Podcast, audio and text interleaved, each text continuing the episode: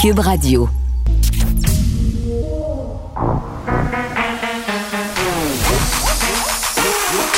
Elle a une opinion sur tous les sujets. Pour elle, toutes les questions peuvent être posées. Geneviève Peterson. Cube, Radio. Salut tout le monde, j'espère que vous allez bien. Bienvenue à l'émission. Bienvenue euh, hein, dans cette semaine des jeunes, comme l'a dit Christian Dubé. Ça me fait toujours rire. J'ai envie de dire yo les jeunes, je sais pas C'est pourquoi. comme on l'appelle la semaine des jeunes. Merci. non, mais pour vrai, c'est la semaine des jeunes dès hier soir. Là, si euh, bon, les personnes qui ont de 30 à 35 ans pouvaient prendre euh, rendez-vous et on se demandait euh, si les jeunes, justement, allaient être au rendez-vous. Et là, à, à jeunes, je mets des guillemets. Euh, quand tu as 30 à 35 ans, tu pas nécessairement euh, catégorisé comme étant jeune. Dans ma tête, quand tu es jeune, tu as 21 ans, mais quand même, on, comprend, euh, on comprend ce qu'il veut dire, euh, Monsieur Dubé. Puis vraiment, tu sais, les questions, c'était est-ce que les gens vont être au rendez-vous? Est-ce que parmi ces gens 30-35 ans, on va avoir une certaine adhérence à la vaccination? Force est d'admettre que oui, il y a eu 190 000 rendez-vous pris depuis hier. Donc vraiment, les gens sont là, les gens veulent se faire vacciner. Pour ceux qui sont tannés de voir des selfies de vaccination, moi, je comprends pas. C'est cool de voir les gens qui sont contents de se faire vacciner. Puis si vous n'avez pas été encore vacciné, là, si vous avez pris votre rendez-vous, je vous jure, quand vous allez avoir eu votre vaccin, quand vous allez être assis ou assise dans la petite chaise après, parce qu'il faut attendre environ 15 minutes afin de s'assurer qu'il n'y a pas d'effet secondaire, vous allez pogner de quoi? En bon québécois. Moi, j'ai été très émue. Euh, J'étais contente. J'avais vraiment l'impression qu'on était au bout, qu'on était en train de passer à autre chose, que la vie normale était vraiment à nos portes. Euh, donc, vraiment, c'est un sentiment quand même euh, indescriptible. Ça va faire deux semaines. Mercredi que j'ai été vaccinée et mercredi, ça sera ouvert pour les 25 à 29 ans. Donc, on continue à descendre comme ça par tranche d'âge et on aura vacciné 70 de la, de la population, pardon, très, très bientôt, ce qui est quand même euh, une bonne nouvelle. Autre bonne nouvelle, 662 nouveaux cas aujourd'hui. Bon, on est lundi c'est sûr. Après la fin de semaine, euh, on a toujours des chiffres qui sont assez bas. Pas beaucoup de monde peut-être qui se sont fait tester en fin de semaine avec la fête des mères, parce que c'était la fête des mères dimanche. Je faisais la file, oui, j'ai près de chez nous, où le homard est en spécial. On a bien ri euh, avec ça. Euh, mais c'était une fin, de semaine particulière, une fête des mères loin pour la plupart de notre mère. J'ai vu des gens, bon, c'est sûr qui ont fait des entorses j'ai vu des petites réunions clandestines dans les cours arrière, euh, dehors, euh, masquées, mais tout de même, on n'a pas le droit. Mais euh, un des trucs que j'ai vu en fin de semaine qui m'a fait un peu capoter, pour vrai, j'ai pris une. C'est anecdotique, vous allez me dire, là, mais quand même, j'ai pris une marche samedi soir dans Schlaga. Le parc, bon, un des parcs près duquel je suis passée était bondé de gens ce qui en soi est vraiment pas un problème. Là. Il faisait beau samedi, les gens avaient envie de se voir, mais c'était capoté. Là. Il y avait vraiment beaucoup de monde, pas de distanciation, l'alcool coulait à flot, pas de masque. Euh, vraiment un rassemblement problématique. On se demandait, était passé où la police? J'ai pas appelé. Pour vrai, j'ai passé à deux cheveux d'appeler. Là, la petite culture du collabo, j'en avais un peu marre. Puis je me suis dit, bon, advienne que pourra, qu'est-ce que vous voulez que je vous dise? Ce seront eux qui seront malades. Euh, parce que ça continue quand même euh, les cas là, un peu partout. À Montréal, ça va bien, mais en Chaudière-Appalaches, c'est quand même 71 nouveaux cas. Euh, c'est une tendance à la baisse, là, mais la, la région reste quand même la plus touchée, avec 26 nouveaux cas par 100 000 habitants, suivi de près par le Bas-Saint-Laurent. On a une hausse là aussi. Euh, la région qui affiche un taux de 25 nouveaux cas par 100 000 habitants. C'est une hausse de 11 en une semaine. C'est quand même assez préoccupant. Il y a l'Estrie aussi qui va passer au rouge à cause de la région de Granit, notamment. Euh, bon, puis une bonne nouvelle pour Québec, là, qui passe au rouge au lieu du rouge foncé. Donc, c'est, on, s'approche. Euh, peu à peu d'une certaine euh, normalité. Puis vraiment, la situation en Estrie, là, elle est préoccupante. Vraiment, là, il y a beaucoup, beaucoup de gens euh, qui sont malades. Je parlais de la région de Granit. Ce serait à cause de personnes en provenance de la Beauce qui seraient allées visiter euh, bon, des gens dans cette région-là. Par ailleurs, on apprenait que dans le bus là, qui conduisait les gens à la manif qui a eu lieu près du stade, il y avait des gens positifs à la COVID-19. C'est pas tellement surprenant. Puis c'est plate parce que, encore une fois, ce sont les gens de la Beauce qui sont pointés du doigt. Tu sais, euh, puis c'est pas tout le monde qui habite en Beauce qui nie la pandémie. C'est pas tous les Beaucerons qui remettent en question les mesures sanitaire. Et vraiment, depuis quelques semaines, je reçois quand même une quantité considérable de courriels en provenance de cette région-là. Euh, je l'ai un peu raconté dans le journal, des gens qui sont euh, un peu découragés, qui sont exaspérés par leurs concitoyens qui sont mesures, euh, qui sont pas euh, chaud chaud à l'idée de respecter les mesures, qui savent plus quoi dire à leur famille. Cette minorité-là qui jappe fort, mais qui semble faire euh, beaucoup de dommages. Donc vraiment, là, je pense que c'est pas exagéré de dire que plusieurs personnes en Beauce en ont plein leur casse. des complotistes. On va aller parler avec le docteur Pierre-Claude Poulet, qui est pédiatre de l'hôpital de Saint-Georges-en-Beauce. Docteur Poulet, bonjour. Oui, bonjour, Mme Peterson. Bon, est-ce qu'on pourrait se parler de la situation de votre région, la situation pandémique? Comment ça se passe en ce moment en Beauce? Ben, c'est encore euh, le nombre de cas actifs, le nombre de cas est encore possiblement élevé. Ce matin, je crois qu'il y avait encore 535 cas actifs par 100 000 de population dans le territoire de Beauce-Artigan, mm-hmm. qui est autour de, de, Saint-Georges. La, la, municipalité régionale de Beauce-Artigan, Robert Clich, qui correspond un petit peu plus au nord, les aides chemin est encore en zone rouge foncé, c'est-à-dire que tout au plus, on a heureusement permis aux enfants du primaire de retourner à l'école ce matin. Mais tous les commerces sont fermés, euh, euh, les activités sont quand même ralenties. Euh, ben, c'est un, peu triste là. Je pense qu'il y a quand même eu. c'est sûr qu'on n'est pas la, seule région. chaque chaque région, du, beaucoup de régions du Québec, ils sont passés à tour de rôle. Là, Montréal au début. C'est vrai, il y a eu le Saguenay la aussi. c'est arrivé, le Saguenay, le mhm. Bas-Saint-Laurent. Là, c'est nous autres qui, qui sommes touchés. Euh, probablement à cause d'une minorité de personnes. La, majorité des gens, ils font attention, sont un peu en mm. colère aussi contre ceux qui font pas attention, qui font des, des, des qui se reçoivent à la maison ou qui font pas attention au milieu de travail. Euh, probablement qu'il y a beaucoup de contamination euh, euh, dans les pauses, puis à l'heure du dîner où les gens vont se rassembler, vont manger, le masque va tomber, euh, ou ils vont le porter en bas du nez puis euh, ils, ils respectent pas nécessairement le 2 mètres. En fait, il y a beaucoup des éclosions qui sont en milieu de travail. La Beauce, c'est le royaume des PME. Il y a beaucoup de petites entreprises euh, euh, où les, les, les leaders euh, sont peut-être moins sévères sur le respect des, mesures sanitaires. Oui, puis on a eu le témoignage vraiment très parlant, là, justement, d'un propriétaire de PME en Beauce récemment, là, où bon, il racontait qu'il avait peut-être pas été très, très rigoureux par rapport à toutes les mesures sanitaires. Puis justement, il regrettait parce que c'est une lourde responsabilité. Il nous racontait, cet homme-là, que sa tante avait failli y passer. Donc, tu sais, c'est difficile pour les gens de la région parce que d'un côté, on a des gens qui respectent les mesures sanitaires et l'autre, on a une minorité, je le disais tantôt, qui parle très, très fort et qui nous donne l'impression à nous qui est en dehors de la région euh, qu'en Beauce, tout le monde est délinquant. Là, personne respecte les consignes, mais c'est loin d'être le cas. Je pense qu'il faut le dire parce que les Beaucerons sont tannés. Là. oui, les Beaucerons comme moi sont tannés un peu d'être pointés du doigt. sont tannés d'être euh, la, maintenant la deuxième région du Québec où il y a le plus de cas actifs. On, a été dépassé par la, la municipalité du Granit, qui est, qui est notre voisin à Lac-Mécantic. Il y a beaucoup d'échanges. En fait, le virus, il ne sait pas. Lui, que la région administrative elle, se termine euh, entre Saint-Ludger et Saint-Gédéon. Euh, Il ne mm-hmm. sait pas. Ça fait qu'il il, traverse les frontières facilement. Fait que, mais tu sais, s'il y a beaucoup de cas comme ça, ça veut dire quand même que les gens n'ont pas assez fait attention. On voit que dans l'esprit, c'est en train de monter, ils ont viré au rouge. Ça prend pas grand-chose hein, pour, euh, pour que le nombre de cas explose. Mm. explose. On, a à peu près 42% de la population qui a reçu au moins une dose du vaccin, mais il en reste quand même euh, plus que 50% Ça fait ça fait quoi? 5 millions de personnes qui sont pas encore vaccinées. 5 millions de personnes, ça fait pas mal de réservoirs mm. pour euh, le virus pour qu'il puisse se multiplier. Bon, vous êtes pédiatre, là, docteur Poulet, donc vous ne soignez pas forcément euh, des adultes, mais euh, pendant la manifestation, il y avait beaucoup, beaucoup, beaucoup de témoignages de travers de la santé sur les médias sociaux qui étaient découragés de voir des gens ah les manifester sans masque, puis qui disaient, hey, là, c'est parce que nous autres, ça fait un an et demi qu'on travaille le vent à terre, on est épuisés, on voit pas nos familles, euh, puis vous, vous dites que la pandémie n'existe pas ou que la pandémie n'est pas grave.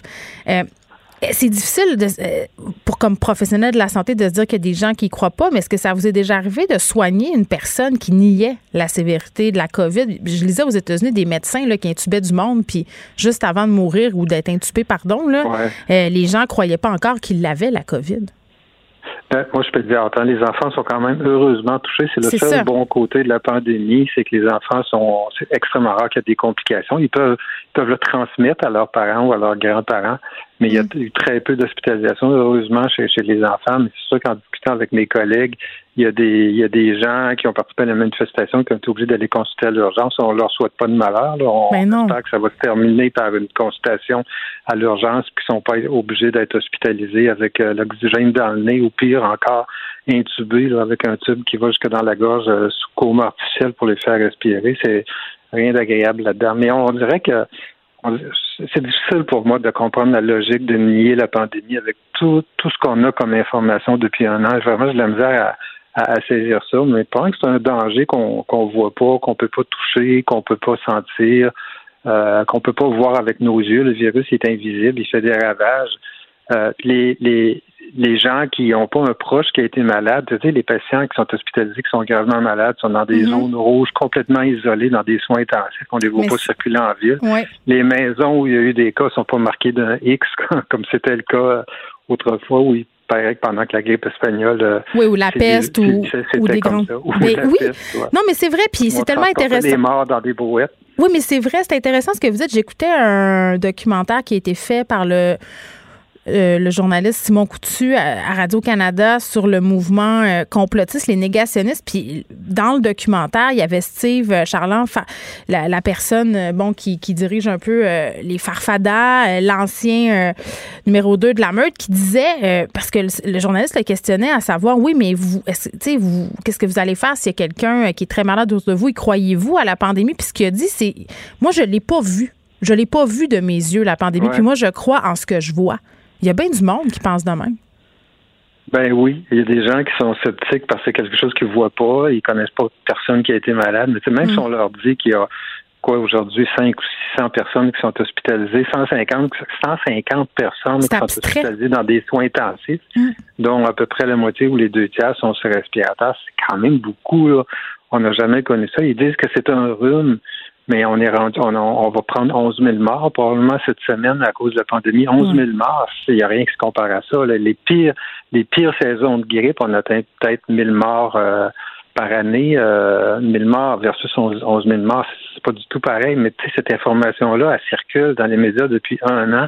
Mais malgré ça, il y a des gens qui qui y croient pas parce que pour eux autres, c'est c'est quoi? C'est une invention des médias. Puis les, les, les, les réseaux sociaux aussi, là, ils jouent probablement pour beaucoup. Avant, les gens qui étaient sceptiques, ben, ils étaient tout seuls dans leur petit coin, puis ils se téléphonaient peut-être deux ou trois pour se craquer. Mm. Maintenant, tous ces gens-là qui sont sceptiques face à la pandémie, face à plein de choses aussi, là, ben ils s'entretiennent entre eux autres sur les réseaux sociaux dans une Mm. espèce de chambre d'écho où les algorithmes euh, te Ben mettent oui. en contact avec quelqu'un qui partage les mêmes opinions que toi. Mais docteur Poulain, une catastrophe, finalement, les réseaux sociaux. Ben, euh, c'est clair que ça amplifie puis que ça donne un lieu de rassemblement, mais en ce sens-là, là, par rapport au fait qu'il y a des gens en ce moment aux soins intensifs, il y a des gens qui sont intubés, il était question là, euh, l'hiver passé de laisser rentrer les médias dans les hôpitaux pour montrer ça, pour filmer ça. Il y avait bien des médecins qui étaient en désaccord, puis il y avait des raisons tout à fait euh, logiques derrière ça, protection de la vie privée et tout, mais à un moment donné, est-ce que ça n'aurait pas été utile qu'on les voit, ces images-là, justement, pour qu'on réalise que c'est vrai, puis de quoi ça a l'air aussi une personne qui est intubée? Ah Ben moi, je pense que oui. Mais il faut dire au printemps passé qu'on était mal pris, on manquait d'équipements de protection, qu'on connaissait pas bien la contagion puis la transmission du virus. Il y avait beaucoup de personnes parmi le personnel qui prenaient soin des, des, des- des patients qui avaient la COVID, qui l'attrapaient eux autres mêmes. Mm. Euh, on manquait de masques. Je sais pas si vous vous en souvenez. Au On début, s'en on manquait de masques. On ménageait sur les équipements de protection. Fait que je comprends qu'on ait été un peu réticent à laisser entrer des, des, des, médias ou prendre des équipements de protection pour protéger les journalistes. Mais maintenant, on devrait peut-être le montrer plus. C'est quoi, c'est quoi être intubé sur respirateur pendant deux semaines de- dans une espèce de coma artificiel, puis qu'est-ce qui arrive après. euh. Mais il y a quand même une partie de la population, même si si- s'ils le voient à la télévision, ils croiront pas quand même. ils vont penser que, tu sais, il y a un président américain qui parlait beaucoup, un ex-président américain qui parlait des fake news, puis euh, chaque information qui circulait dans les médias qui n'était pas à son avantage, il disait que c'était des inventions. Fait qu'il y a beaucoup de monde qui sont rendus qui pensent comme lui. Bien, bien malheureusement. sûr. Euh, Puis dans les pubs du gouvernement euh, qui ont été faites, on a eu des témoignages, euh, dont un homme qui avait eu une trachéotomie. Ouais. Et puis les gens pensaient que c'était un acteur engagé. Mais bon, nonobstant ça, Ouais.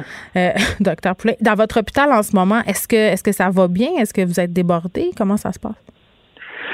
Ben, ça va pas si bien que ça. Aux dernières nouvelles, il y avait 10 ou 11 patients hospitalisés. On a ouvert une unité COVID de 12 places à Saint-Georges parce qu'à Lévis, on, qui était normalement le centre régional pour répondre aux patients hospitalisés avec la COVID, on, on fournissait plus.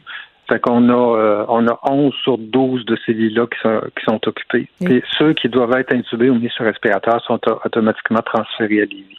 Eh mon Dieu. Docteur Pierre-Claude Poulain, merci. On va vous souhaiter bonne chance avec tout ça. Docteur Poulain, qui est pédiatre de l'hôpital euh, de Saint-Georges, c'est en Beauce. Geneviève Peterson. Une animatrice pas comme les autres. Cube Radio. Nicole Gibault est là. Salut, Nicole. Bonjour Geneviève. Verdict important qui est tombé euh, samedi dans l'affaire Benoît euh, Cardinal. Le jury a tranché. Il est reconnu coupable du meurtre prémédité de sa conjointe Jaël Quentin par une décision unanime euh, de la part de ce jury-là.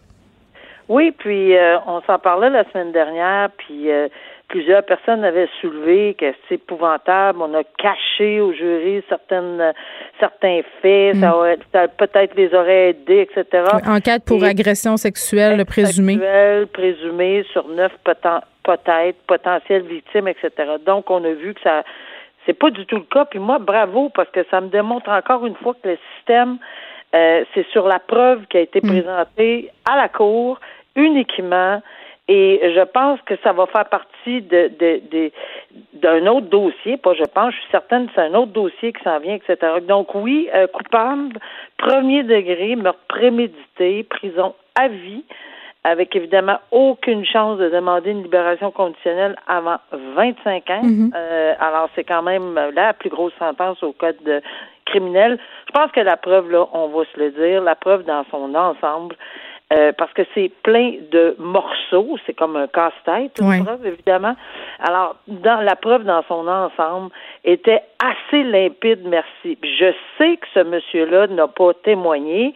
Ce n'est pas quelque chose qui peut et doit, et d'ailleurs le, tribunal l'a très bien dit au jury, on peut pas dire parce que la personne n'a pas témoigné, vous en déduisez que ça, ça, ne fonctionne pas comme ça. Maintenant, ce qui est arrivé dans la salle de jury, on ne le sait pas, mais c'est sûr que c'est, les gens peut-être des font des questionnements, mais c'est pas là-dessus que le tribunal les a dirigés. Maintenant, c'est sûr que ça ça avait pas l'air d'être un, dossier facile à gérer entre entre les parties prenantes, juge, euh, procureur de la couronne hmm. et défense, parce que Jusqu'à la toute fin, là, il y a même eu une demande de récusation euh, de, de la juge en disant que. Qu'est-ce que ça veut dire? Qu'est-ce que ça veut dire une demande de récusation? Ben de, de, en fait, ce que les avocats, ce que j'ai compris des lectures, c'est que les avocats de la défense ont dit, écoutez, euh, nous, on soulève que vous avez, par vos propos, par votre façon d'agir, par, hmm. par euh, un paquet d'affaires, son attitude, etc. Là, ce que j'ai pu comprendre, et vous ça montre une certaine partialité. vous vous êtes, vous avez pas démontré une impartialité, et par conséquent, ça nous cause un énorme préjudice à notre, ça cause un énorme préjudice à notre client. Mm-hmm. euh, il y aurait eu des propos euh, peut-être dits devant jury, puis qui laisse, qui minaient peut-être la confiance. Euh, Mais leur impartialité ou, ou? Ben non, pas l'impartialité des jurys, mais l'impartialité de la juge dans certains propos. Je Alors, euh, alors, puis ça, ben, c'est sûr que les jurés se font guider par euh, la, cour, c'est sûr, par ben la juge. Alors, il faut qu'il y ait une entière confiance. Donc, certains propos semblaient euh, ne pas faire l'affaire des avocats de la défense, etc. Mais bon, je pense que ça a été difficile tout le long ce procès-là. Il semblait avoir des des choses qui se passaient régulièrement. Peu importe. Euh, une décision, mais ça, c'est du hors-jury. Il y, a, plusieurs, il y, en a qui ont été faits devant jury, puis c'est ça que les avocats de la défense soulignaient. Mais ça, et, ensuite, dans les directives, euh, est-ce que la juge a commis des erreurs? Ben, si elle a commis des erreurs, la réponse qu'elle a donnée à peine une heure après cette demande de récusation, parce qu'il voulait que le procès avorte, Zéro, on finit, on recommence. Mais ça, ça tient pas la route, là. Honnêtement, à ce stage-là, l'étape qui suit, si c'est vrai qu'il y a eu des, des propos, si c'est vrai qu'elle a tenu des propos, puis qu'elle pouvait avoir euh, un nuage qu'elle n'était pas impartiale, puis qui aurait pu teinter les jurés, ben ils iront en appel et c'est ce qu'elle a décidé, puis c'est tout à fait correct. Alors c'est l'appel, c'est la cour d'appel qui devra décider de cette. C'est pas, on n'avorte pas un procès qui est terminé. Hmm parce qu'on prétend qu'il y a des, c'est des dans les directives et ou dans l'analyse de la preuve. Je parle au niveau de l'admissibilité, ce sont tous des points de droit Ouais. qui devront et pourront être, annon- euh, euh, être euh, euh, mis de l'avant à la Cour d'appel. Point final, le reste, le verdict est rendu. Alors, euh, moi, je félicite toujours les membres d'un jury parce que c'est une c'est un gros travail qu'ils ont à faire. Euh, c'est un mois et plus de leur vie à se concentrer sur la preuve, et là, on en a, pour pas faire un, un- un- un lapsus, là, on a la preuve qu'évidemment, c'est sur les faits qu'ils ont décidé qu'il était coupable. Bon, euh, un truc qui me désole un peu, Nicole, plus de contraventions pour le non-respect des mesures sanitaires euh, qui ont été payées. Oui, mais ouais, peut-être que l'article désole, peut-être que ça frappe le titre, etc. Mais c'est comme ça régulièrement. Là, c'est sûr qu'on en a beaucoup plus. Tu veux dire les gens En payent pas leur ticket, leur Ça contravention? arrive tout le temps. Ouais. Ça- C'est, constant. Ah, je plaide coupable. Statutaire. j'ai, si- j'ai siégé en, en matière statutaire dans ma vie. Puis Oui. des, des, des salles, il y en avait pleines, mais le, le rôle était souvent double de ce que ça apparaissait. Pourquoi? Parce que parce que les gens se présentaient pas ou, ou pas. Bon, il y a plein, plein de raisons. Moi, je suis pas très, très ébranlée par les chiffres ça me démontre juste que c'est dans la normalité des choses que les gens ont des. Mais là, c'est évidemment plus inquiétant parce qu'un billet, un petit billet de stationnement ou un billet même euh, de vitesse, il n'est pas de 1000 plus 546 pièces de frais. Fait que probablement qu'il y a plus de contestations. Mais est-ce qu'on va se rendre à la cour? Moi, je ne pense pas. J'ai vu des Mais c'est de la job. aller, ben c'est, c'est faut tout organiser ton horaire, etc. Puis il y en a qui vont, puis on peut prendre des, des arrangements de paiement aussi, si les gens disent, oh non, moi je vais pas là, là, je vais le payer, là, ça me tente pas, euh, mais je vais le payer, je vais prendre des arrangements, ça aussi c'est possible. Maintenant, mise en garde, si on pense qu'on s'en va se présenter, parce que c'est devant la Cour du Québec, là, j'entendais que c'était c'est la Cour du Québec, division des juges de paix magistrats qui s'en. En tout cas, dans ma région, c'est comme ça. C'est ça, c'est pas la cour municipale qui gère ça pantoute, là. ben moi, j'ai pas ici, ça existe. Puis j'ai j'ai validé euh, auprès de plusieurs là, et c'est vraiment la division de la Cour du Québec euh, en matière de, de, de statutaire. Et, et parce que évidemment là, il- on risque d'emprisonnement. Je pense que les gens l'oublient là. Il peut avoir des saisies si on paye pas. Il peut avoir même des emprisonnements. La Cour municipale à Montréal, par exemple, avait mis un moratoire sur ceci. Mais ça, ça- on parle pas là, de la loi sur la santé publique. On parle de moratoire sur d'autres genres d'infractions. Ça, ça va. Mais sur la loi sur la santé publique, à date, il n'y a rien. Là. On, on voit pas de moratoire. Moi, je l'ai pas vu passer s'il y en a un. Donc, ce que je veux dire, c'est que on ne plaidera pas euh, que ces règles-là sont pas constitutionnelles comme c'est c'est peut-être pas le bon forum, à moins qu'on présente une requête en bonne et due forme, blablabla.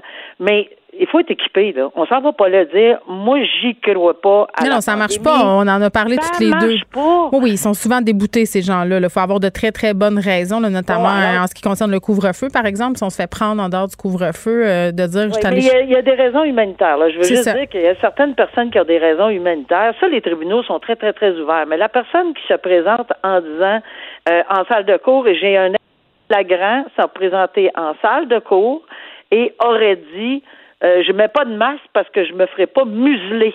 Ouais, non, ça, ça. ça- Ben non, mais je peux-tu vous dire, cette personne est sortie assez rapidement de la salle de cours, probablement avec un outrage au tribunal, Oui. j'imagine. Alors, tu sais, il faut pas penser qu'on s'en va se présenter. Puis ceux qui se présentent, qui ont des défenses solides, il n'y a pas un tribunal qui l'écoutera pas. Mais ceux qui disent juste j'y crois pas, ça marche Hmm. pas. Ils s'en vont là pour rien. Ils vont dépenser temps et argent Ouais. pour rien. Moi, j'ai envie de te parler des frais, Nicole, quand on ne paie pas Oui. euh, ces amendes. Là, peu importe si c'est pour ne respecter les mesures sanitaires ou si c'est des amendes qui sont liées, par exemple, au code de la sécurité routière. Je partagerai avec toi une époque plus glorieuse de mon existence, Nicole, où, à un moment donné, euh, je sais pas, j'accumule quelques amendes de, de stationnement. OK? Dans ce temps-là, c'était 52 pièces, c'était pas une terre en bois de bout là. Je sais pas, je les mets dans mon coffre à gants, puis j'ouvre pas les, les, enveloppes où ils donnent 33 chances là, pour payer tes affaires à la cour municipale. Je suis dans le déni, OK? Tu comprends-tu? Puis je sais pas pourquoi j'ai fait ça, là, je te jure. C'était vraiment de l'inconscience de ma part. À un moment donné, je m'en vais sur un boulevard un policier m'arrête, puis j'ai mes deux enfants en arrière. Là. Il me dit, Madame, vous avez des contraventions pas payées. Euh, si je lis qu'est-ce qui est écrit là, sur mon, mon, truc, je, devrais techniquement saisir l'auto. Là, allez chez vous, puis allez à, la, allez à la cour municipale, payer ça au plus vite, Nicole. Mais des amendes qui étaient comme 200 pièces étaient transformées en 800 pièces. Puis bon, alors, très, très bonne ouverture de sujet parce que il y a des frais liés au constat. Ici, c'est 546, mais j'ai également validé lorsqu'ils sont trouvés coupables et qu'il y a eu procès. S'il y a procès, parce que, comme je disais, il y a, sur les 5 000, c'est 50% qui vont se présenter, en toute honnêteté. Là. Et, et, et s'il y a procès, et si on a requis des témoins puis que c'était complètement farvelu de faire venir des témoins parce qu'il y en a qui exagèrent là, mhm. ben on va on va payer les frais de déplacement, on va ordonner que les frais de déplacement soient payés par la personne qui a perdu et les frais vont presque doubler. On est rendu plus à 1546 là. On peut être rendu facilement après 2000. C'est niaiseux là. Il y en a beaucoup beaucoup beaucoup de frais. Et oui, c'est un ticket dissuasif parce qu'on veut ça, on veut que ça rentre dans la tête, puis que les gens y croient pas ou non, elle est là, la loi. Alors, malheureusement pour eux, euh, et puis, une autre parenthèse, quand même que ça prendrait beaucoup, beaucoup de temps. Ça prend à peu près un an dans les dossiers réguliers que je connais, je connais depuis très longtemps, mais là, on parle d'un autre genre de dossier. Ça prend souvent un an pour tout ça que ça se règle c'est pas parce qu'on n'entend pas parler pendant 3, 4, 5, 6 mois. Ah, il t'oublie pas, hein? Il t'oublie pas. Oh, que non, oh, je peux vous dire qu'on ne vous oubliera pas et que s'il y a un jugement qui a été rendu par défaut et que vous vous faites arrêter avec un mandat d'emprisonnement, bonne fin de semaine. Oui, bon, Nicole, je suis un peu gênée de t'avoir raconté mon anecdote, mais en même temps, ça arrive. Non, mais ça arrive à tout le monde. Moi, je trouve ça important de le dire. Là. Soit tu es dans le déni, tu as des problèmes financiers. Donc, non, la loi ben t'oublie pas. les intérêts s'accumulent. Et cette fois-là, j'ai été obligée d'appeler ma mère en pleurant pour qu'elle me dépanne. Donc, euh, c'est une ben leçon que j'ai apprise. Je comprends, tu sais, mais je pense pas qu'on fait. Là, c'est on ferait pas fi pour les mêmes raisons. Exactement. C'est pour ça qu'on va départager la situation. Oui. Et je, je, vous êtes absous. merci, merci, Madame la juge. Euh, OK, on parle d'un chef complotiste, Mario Roy. Là, tu sais, euh, il était dans le ben tunnel euh, Louis H. Et bon, lui, je pense qu'il est un peu dans le repentir en ce moment. Là, en tout cas, je, vais, je vais présupposer de sa bonne foi. Lui, il propose de fermer ses comptes de médias sociaux pour être libéré parce qu'il est en prison en ce moment. Lui, il a un verger et il veut aller procéder à la coupe de ses pommiers pour pouvoir faire son site de glace. Il dit qu'il s'expose à des pertes monumentales si on ne le laisse pas sortir Qu'est-ce qu'on fait avec ça? Bien, d'abord, premièrement, il faut regarder là, que ce monsieur-là, il a eu plusieurs chances. Euh, et si je ne m'abuse, il a été tourné au tribunal. plein d'avertissements. Plein d'avertissements, plein de ci, plein de ça. Quand est-ce que le tribunal va euh, avoir la sensibilité ou le déclencheur de lui faire confiance? Euh, peut-être que ça va être ce fois ici. Peut-être qu'il est rependant. Moi, je suis très sceptique dans des cas comme ça. Pour la simple et bonne raison qu'on a, tu sais, le passé est souvent garant de l'avenir, là, quelle, quelle phrase euh, fétiche, mais en tout cas, regarde, c'est ça.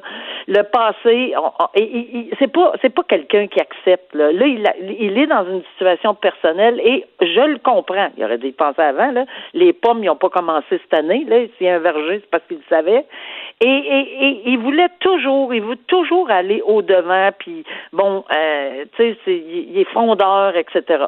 Là, il peut-être qu'il réalise. Bon, on va laisser, comme tu dis, la chance au coureur. On va voir ce que le tribunal, si il, ça va pince, il va avoir un pincement au cœur du juge à ce moment-là qui va dire, écoutez, et peut-être qu'il va resserrer le cadre encore beaucoup plus que de l'interdire dans les réseaux sociaux et de permettre à quelqu'un d'entrer dans hmm. ses contacts tout le temps, tout le temps, tout le temps. Parce intimidé aussi une avocate, tu sais, je veux dire, c'est pas un enfant de cas. Oui, oui, non, non, c'est pas, c'est pas, c'est vraiment un dossier, puis je pense qu'il fait toujours, pas je pense, il fait toujours face à des accusations pour le tunnel, à mon avis. Là. Oui. Euh, alors, il y a un ensemble de circonstances qui fait en sorte que oui, c'est vrai les pommiers, puis, puis il va perdre beaucoup de sous. Mais si on peut l'encadrer serré avec une grille solide, solide, solide, peut-être que le tribunal. Mais je vais vous dire que à tout le monde qui, écoute aujourd'hui, là, ça, on se gratte la tête. Je le fais en ce moment. Là, on se gratte la tête comme juge. Mais oui. Qu'est-ce que je fais avec ça? Pas dans la tête du monde. que j'y fais confiance ou non? Hmm. Euh, on verra. Euh, c'est ça qui est le problème. Ben, c'est vraiment juste là qui, qui, qui, est le problème, à savoir si on peut l'encadrer vraiment solide. Peut-être que Mario Roy devra déléguer euh, les mondages de ses pommiers à quelqu'un d'autre. Nicole, merci beaucoup. Merci. À demain. Au revoir. À demain. Joignez-vous à la discussion. Appelez ou textez le 187 Cube Radio 1877 827 2346. Hello. Bon, je vous le disais, beaucoup de prises de rendez-vous hier, près de 190 000 euh, pour euh, ce début euh, de vaccination pour les 30-35 ans. Et puis, on continue. Le mercredi, ce sera les 25 à 29 ans qui pourront avoir la grâce de se faire enfoncer une aiguille dans le muscle du bras. Mais néanmoins, quelle aura la, vaccination, quel effet aura la vaccination des 18-35 ans sur la situation épidémiologique au Québec? Est-ce que c'est notre clé vers le déconfinement graduel, vers un été normal? C'est la semaine déjà. On peut-tu, Sébastien, nous garde-nous, remets-nous là. C'est comme on l'appelle la semaine des jeunes. Ah, ça me fait du bien. On est avec Roxane Borges de Silva, qui est prof à l'École de santé publique de l'Université de Montréal. Roxane, salut. Bonjour. Bon, on est optimiste. C'est la semaine des jeunes. Il fait soleil. Euh, puis là, on voit qu'il y a beaucoup de gens euh, qui prennent rendez-vous. Ça, c'est très, très bon signe. En plus, on est à 600 quelques cas aujourd'hui. Oui, absolument. Ce qu'on voit, en fait, c'est que les gens, pour l'instant, adhèrent très bien à la vaccination mm. et, et, je pense que les jeunes ont très bien compris qu'il faut aller se faire vacciner parce qu'on veut plus souffrir d'isolement à la maison, d'isolement social et, et, on veut absolument euh, revenir à une vie normale, mm-hmm. revoir ses amis, revoir sa famille et, et, ne pas transmettre la Covid. Et pour ça, il faut aller se faire vacciner. Je pense que les jeunes l'ont très bien compris et ils vont vouloir, euh, dès que possible, aller se faire vacciner justement pour sortir de cette crise sanitaire. Oui, puis en plus, euh, bon, du côté de M. Legault et de M. Dubé, on semblait inquiet. on appelait les jeunes, on espérait, on disait j'espère que vous allez être au rendez-vous. Euh, je pense qu'on est en train de comprendre que ça sera le cas. Euh, bon, puis on le sait, là, le nerf de la guerre, c'est l'immunité collective, ce fameux 75% de la population vaccinée. là, si ça continue comme ça, est-ce que c'est vrai? Parce qu'on a lu ça à quelques reprises, qu'on aurait atteint bientôt le 70% de population vaccinée.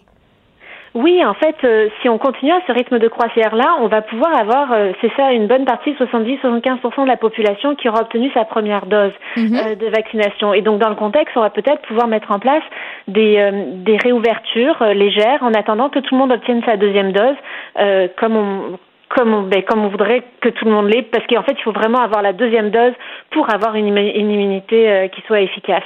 Donc, avec la première dose, déjà, on pourrait mettre en place des, des, euh, des, des réouvertures comme les, les, terrasses ou, euh, ou euh, les restaurants bulles familiales, peut-être, des éléments qui, qui permettraient de ne pas avoir trop de risques de contamination. Oui, c'est important de l'avoir la deuxième dose. faut pas perdre ça de vue. Je trouve ça important de le souligner parce qu'ils nous ont tellement vendu, puis c'est correct, là, les mm-hmm. bénéfices de la première dose. Ils nous ont vanté l'immunité dans le cas de certains vaccins, juste avec une dose, quelque chose comme 85% d'immunité. Pfizer, c'est très, très haut. Il euh, faut pas perdre de vue justement qu'en n'ayant pas cette deuxième dose-là, euh, à un moment donné, l'immunité baisse puis qu'on n'est pas totalement protégé non plus avec seulement une dose. C'est pas euh, un prétexte pour commencer à faire une vie comme on faisait avant, de voir des amis, de faire des soupers. Absolument. En fait, la première dose, au bout de trois semaines, donne une, une très bonne immunité, mais le problème, c'est qu'elle elle, elle se dégrade au petit à petit avec le temps. Donc, il faut vraiment la deuxième dose pour avoir une immunité qui reste stable. Mm. Euh, pour une bonne période dans le temps et à un, un très haut niveau d'efficacité. Donc euh, c'est pour ça qu'il faudra absolument avoir cette deuxième dose-là, c'est très important. Mais en attendant, déjà avec la première dose, on va pouvoir ouvrir certaines, euh, certains, certaines activités extérieures. C'est très, c'est certain, oui. Et là, Roxane, on a des chiffres qui sont encourageants en ce moment. Là, je disais, bon, au-dessus de 600 cas, mais 662 nouveaux cas. on a quand même 6 décès supplémentaires. Je pense qu'il ne faut pas perdre ça de vue jamais. Là. Il y a encore des gens qui décèdent de la COVID. Il y a encore des gens euh, qui n'en décèdent pas, mais qui ont des complications très graves. Il y a encore des gens qui ont la COVID longue. Donc, on peut être optimiste, je crois, avec ces chiffres-là, mais il faut rester prudent aussi. Oui, il faut rester prudent et il faut rester prudent aussi avec les chiffres d'aujourd'hui parce que c'est la fin de semaine, euh, la fin des mères. Exactement, et on a eu beaucoup moins de tests au cours de la fin de semaine, de tests de dépistage. Donc euh, il faut il faut vraiment travailler avec la moyenne mobile, en fait sur la moyenne sur une semaine pour voir pour analyser sérieusement l'évolution de la pandémie. Donc on est quand même sur une baisse du nombre de cas. On est passé en bas de 900 la semaine dernière, en, bas de 1000, je veux dire la semaine dernière en mhm. termes de moyenne sur 7 jours. Euh, on espère que ça va continuer, mais on voit quand même qu'il y a des régions qui sont très fragiles, avec l'Estrie par exemple qui est passé en zone rouge.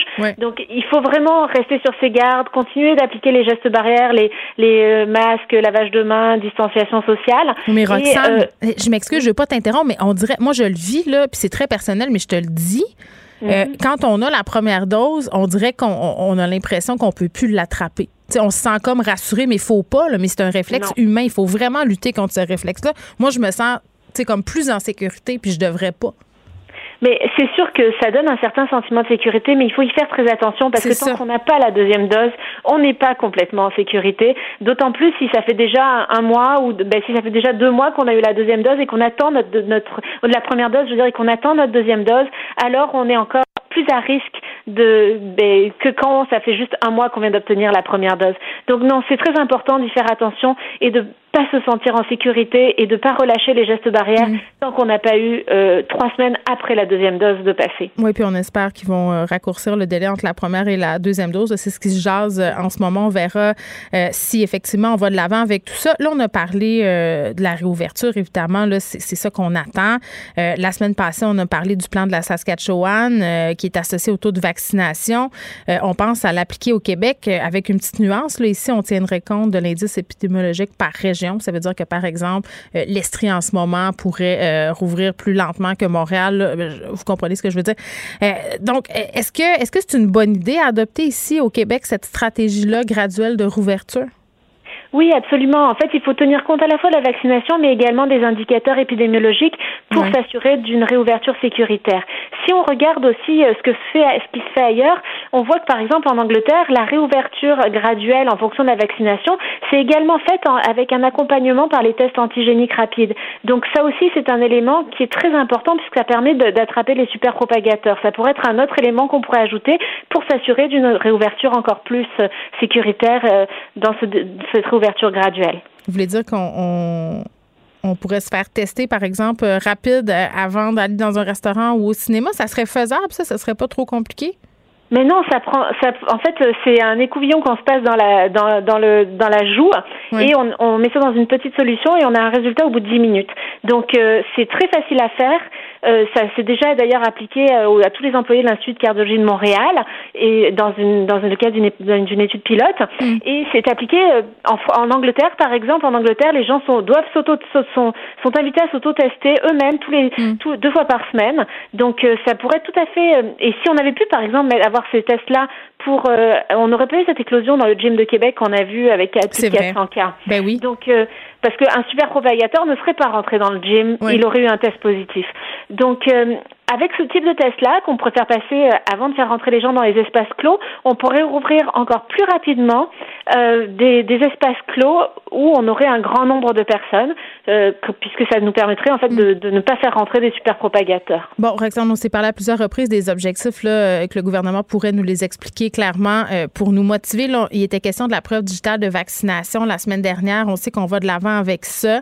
il y a un auditeur qui m'écrit en ce moment par rapport à ce code QR qu'on va recevoir d'ici le 13 mai. même ceux qui ont déjà eu une première dose, on va recevoir ce courriel-là euh, le 13 mai pour avoir accès au code QR. Il dit, est-ce que ça serait pas une bonne idée, à partir du moment où on est vacciné avec nos deux doses, euh, d'avoir avec ce code QR-là, en fait, cette certification qu'on pourrait être exempté du couvre-feu, advenant le fait que le couvre-feu est maintenu jusque-là. Certains disent qu'il sera maintenu euh, tout l'été. Est-ce que ça pourrait être envisageable? Une personne qui, c'est vrai, qui a eu ces deux doses, pourquoi elle respecterait le couvre-feu au fond? Mais la question à se poser, c'est est-ce que le couvre-feu doit être maintenu après, euh, ben oui. Euh, ben, enfin, je veux dire, suite au relâchement qu'on va avoir. Je suis pas certaine que ça soit une mesure. Le couvre-feu a comme, a comme, en fait, euh, a comme explication euh, ben, la mise en place du couvre-feu, c'est pour réduire les contacts sociaux. Donc, si jamais on a une bonne partie de la population qui est vaccinée et qu'on leur permet de se retrouver euh, euh en, ben, à plus que des bulles familiales, c'est-à-dire faire des petits rassemblements même en mm. intérieur, alors le couvre-feu n'aura plus lieu d'être. Et c'est fort probable que le couvre-feu euh, disparaisse.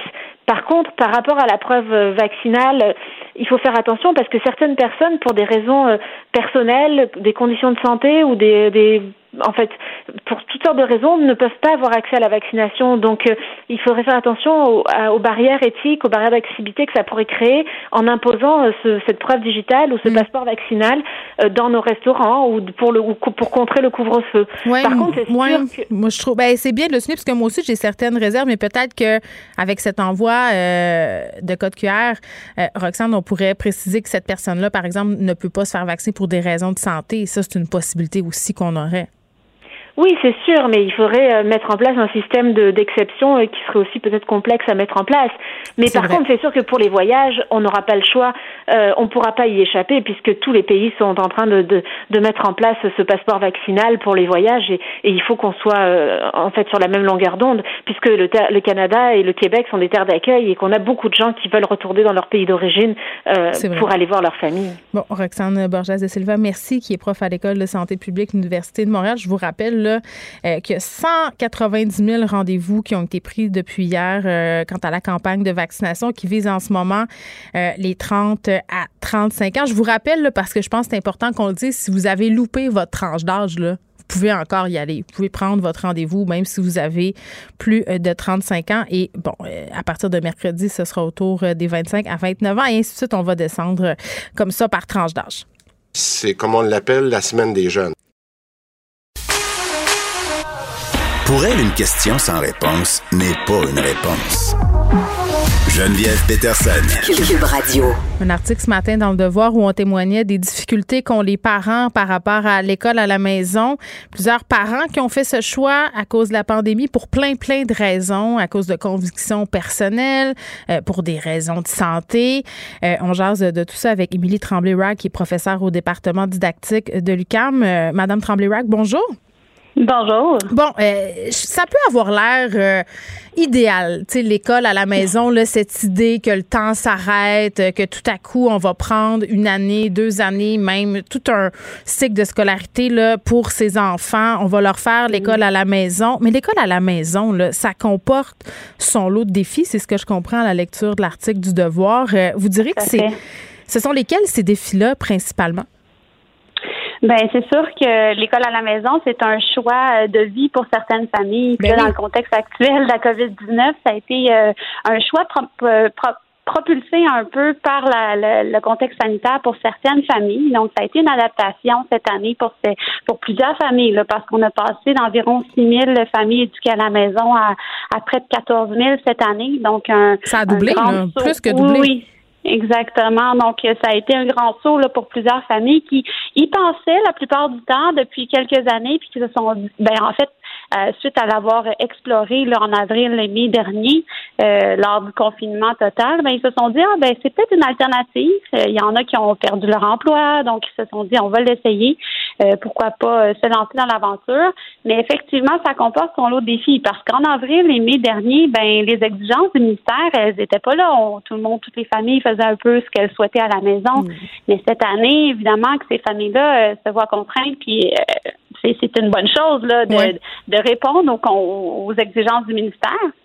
Puis certaines familles là, qui n'étaient pas préparées euh, adéquatement à ça. Donc, euh, nous, on a, avec une, ma collègue Sylvie Viola et Marine Dumont de l'Association québécoise pour l'éducation à domicile, on a, on a créé un projet de recherche pour, pour aider des familles justement à faire le saut là, par l'éducation de domicile. J'ai l'impression, euh, Madame Tremblay, ouais, que quand tu décides de faire l'école à la maison à tes enfants, ah parfois, là, c'est un peu comme les gens qui décident de quitter la ville pour aller refaire leur vie à la campagne. Tu sais, dire hein, les Montréalais. Non, mais c'est vrai, les Montréalais qui vendent leur maison pour aller élever des chefs, faire du savon en estrie au mois de janvier trouvent ça vraiment dur, réalisent que des chefs, faut s'occuper de ça, que c'est pas payant, puis que le savon, bon, euh, tu vis pas riche avec ça. J'ai vraiment l'impression que euh, il y a certains parents qui ont déchanté, là, qui ont fait, hey, c'est pas mal plus compliqué que je pensais, là, parce que vous parliez des consignes du ministère. Je regardais un peu ce qu'il fallait suivre. Mm-hmm. Tu sais, prof, c'est un métier, là. Exactement. C'est ça, nos étudiantes qui sortent, là, finissantes en quatrième année en enseignement primaire préscolaire, bon, ont quatre ans derrière la cravate de cours théoriques, mais aussi de stages pratiques. Euh, donc, faire des ponts avec le programme de formation de l'école québécoise, c'était un des défis justement qui était une préoccupation de l'association avec qui on est partenaire, la KED. Mm-hmm. Et justement, ce que cette association nous disait, on, nos, nos parents membres ont besoin d'aide pour faire des ponts parce que le, le, principal objectif de notre projet est collaboration. Là, on a un site internet où on présente des projets ouverts. C'est que c'est à la maison, lorsqu'on scolarise nos enfants à la maison, mais ce qui est le fun, puis ce qui est souhaité, en fait, c'est de justement sortir un peu des cahiers d'exercice et de faire des projets éducatifs là, euh, ouverts. Et bien, faire des ponts avec la progression des apprentissages, ça peut être un réel défi pour ces parents-là qui sont euh, novices, en fait, avec tout euh, ce système mhm. éducatif-là. Donc, et les exigences du ministère, comme vous le disiez, depuis le 2019, sont beaucoup plus strictes, c'est-à-dire que beaucoup plus difficile de dire, ben, je vais suivre tel programme de d'autres pays ou non. Il faut vraiment respecter la progression des apprentissages par cycle. Puis certains parents qui ont de la difficulté à faire des ponts, ben je suis allée à tel endroit, on a fait tel gros projet cette année, quelles compétences j'ai réellement développé chez mes j'ai aidé mon enfant à développer, ben ça peut être difficile. Mm. Ben, puis il y a l'aspect pédagogique, ça c'est une chose. Et j'imagine qu'à un certain point, il y a l'aspect comportemental aussi. Là. Il y a des enfants qui ont des défis particuliers, euh, qui ont des conditions particulières. Euh, ces parents-là, peut-être, euh, se revendiquaient dans le système de spécialistes. Là, ils peuvent plus nécessairement faire appel à eux. Ça aussi, ça peut comporter, j'imagine, son lot de difficultés. Vous avez raison, mais des fois, une des raisons, en fait, les trois raisons au Québec là, pour choisir l'éducation à domicile, ben la première, c'est un choix familial. Oui. Euh, ça fait longtemps que c'est réfléchi. Puis le deuxième, c'est justement en réaction à l'école. Donc, des fois, on a un enfant, par exemple, un enfant avec des difficultés particulières qui on voit que ça va pas bien à l'école. Donc, les, familles font parfois le choix de l'éducation à domicile pour s'aider là-dedans, puis aider leur enfant. Donc, ils pensent que c'est le meilleur choix pour leur enfant. Hmm. Donc, ils, ne s'attendent pas nécessairement à avoir un suivi. Euh, euh, donc, soit qu'ils vont aller au privé ou ils pensent que vraiment le fait d'être à la maison, dans leur environnement de tous les jours, va, va contribuer au bon développement de leur enfant. Je comprends si je faisais. le euh, troisième choix, ben, c'est la santé, parce que cette année, la santé, ça a été euh, le contexte sanitaire a fait que plusieurs familles ont choisi l'éducation à domicile à cause de, ça, avait soit un enfant avec des des problèmes euh, immunitaires. Oui, immunitaires, merci. Ou ils habitent avec les grands-parents à la maison. Donc, ça a été ça, ça a été un choix qui n'était pas là vraiment avant pour faire l'éducation à domicile. Il me semble qu'un des aspects qui m'inquiéterait si je m'avançais euh, dans une scolarité à la maison, c'est l'aspect socialisation. Puis je pense que c'est peut-être un préjugé qu'on a. On a l'impression euh, que les enfants scolarisés à la maison vont être moins bons, vont avoir moins d'aptitudes sociales et ils vont être un peu perdus quand ils vont arriver dans le vrai monde. Mais ça, c'est un préjugé, puis je pense que c'est un manque d'information sur ce que c'est l'éducation à domicile. Puis moi, en toute honnêteté, ma collègue, euh, Madame Viola et moi, on connaissait peu ce domaine de, de, recherche-là, puis c'est quand même euh, c'est intéressant de voir puis de se faire expliquer beaucoup par les familles qu'au contraire, ils ont tout un réseau organisé euh, de communication entre les familles. Dans par exemple, dans un quartier précis, ils peuvent louer une salle communautaire, on s'entend avant la avant la pandémie. Ils louaient une salle communautaire une fois par semaine chaque famille organise une activité, par exemple, pour la semaine prochaine, une activité pédagogique. Euh, donc, par exemple, on fait venir les neuroanatomiques. Donc, on fait des sciences tout ensemble. Prochaine semaine, c'est euh, le papa de telle famille qui est bon en, tel truc en ingénierie qui nous fait un cours là-dessus puis qui répond à certaines exigences du programme de formation de l'École québécoise. Alors, euh, au contraire, les, les enfants se, socialisent beaucoup là, mm. dans ces contextes-là, puis ils ont plein d'activités organisées ensemble, puis plein de façons de collaborer. Là, ils s'organisent, ils puis il y a beaucoup, beaucoup d'organisations. Ça a été plus dur avec la pandémie. Certaines familles se sont senties plus isolées. Oui. Mm. Ben, tout le monde, finalement. Euh, si je suis un parent euh, qui me pose des questions par rapport à la scolarisation à la maison, puis que je nous écoute en ce moment, euh, qu'est-ce qu'on dit à quelqu'un, une famille qui veut se lancer là-dedans? Ben, qu'il faut que ce soit un choix réfléchi quand même les enfants, de longue date. Les enfants, on les consulte-tu? Tu sais, comment ça, comment ça doit marcher? Ah ben là, vous sortez un peu de mes compétences là-dessus. ça serait peut-être plus euh, vraiment les membres de l'association qui consultent leurs membres. Euh, ben, ben J'imagine que les parents en parlent. Ça a l'air d'être un, projet familial dans bien ben, des cas. En fait, les six familles qu'on a accompagnées euh, pendant 12 semaines dans le cadre de notre projet de recherche, elles, les enfants sont étaient vraiment ont sauté les deux pieds là-dedans. Puis ce sont les enfants qui disent on veut poursuivre l'année prochaine. Donc, les, les familles, ça a été plus difficile. Ben, peut-être que justement, euh, d'un commun accord avec les enfants mm. et les parents, ils, vont souhaiter peut-être retourner à l'école. Mais la plupart du temps, là, les enfants aiment ça et souhaitent poursuivre là, quand le quand le parent nous dit on aime ça, ben c'est parce que l'enfant aime ça aussi. Là. On va pas en contre-cœur des volontés de mm. l'enfant non plus parce que ça fonctionnera pas. Le, le but de faire l'école à la maison, c'est d'avoir un beau lien avec ses enfants. Puis on change pas de parents l'année prochaine comme on change des parfois d'enseignants. Donc il faut conserver le lien familial fort. Donc, si je veux me lancer, je pense à quoi? Je pense au fait que mes enfants, évidemment, doivent être d'accord, mais à quoi il faut que je m'attarde aussi? L'engagement parental. Donc, est-ce que les deux parents ou le parent qui se lance à l'aventure sont d'un commun accord euh, prêts à s'engager là-dedans? Mm. Donc, un grand engagement parce que euh, il n'y a pas de ressources nécessairement qui sont mises en place. Donc, il faut être très engagé pédagogiquement. Euh, donc, pour préparer des choses, euh, prévoir l'année, les évaluations aussi, parce qu'il faut prévoir toute l'évaluation dans l'année, faire un portfolio, par exemple. Donc, ça, c'est beaucoup d'engagement. réfléchir à ce qu'on veut faire pendant l'année, un projet particulier, des orientations.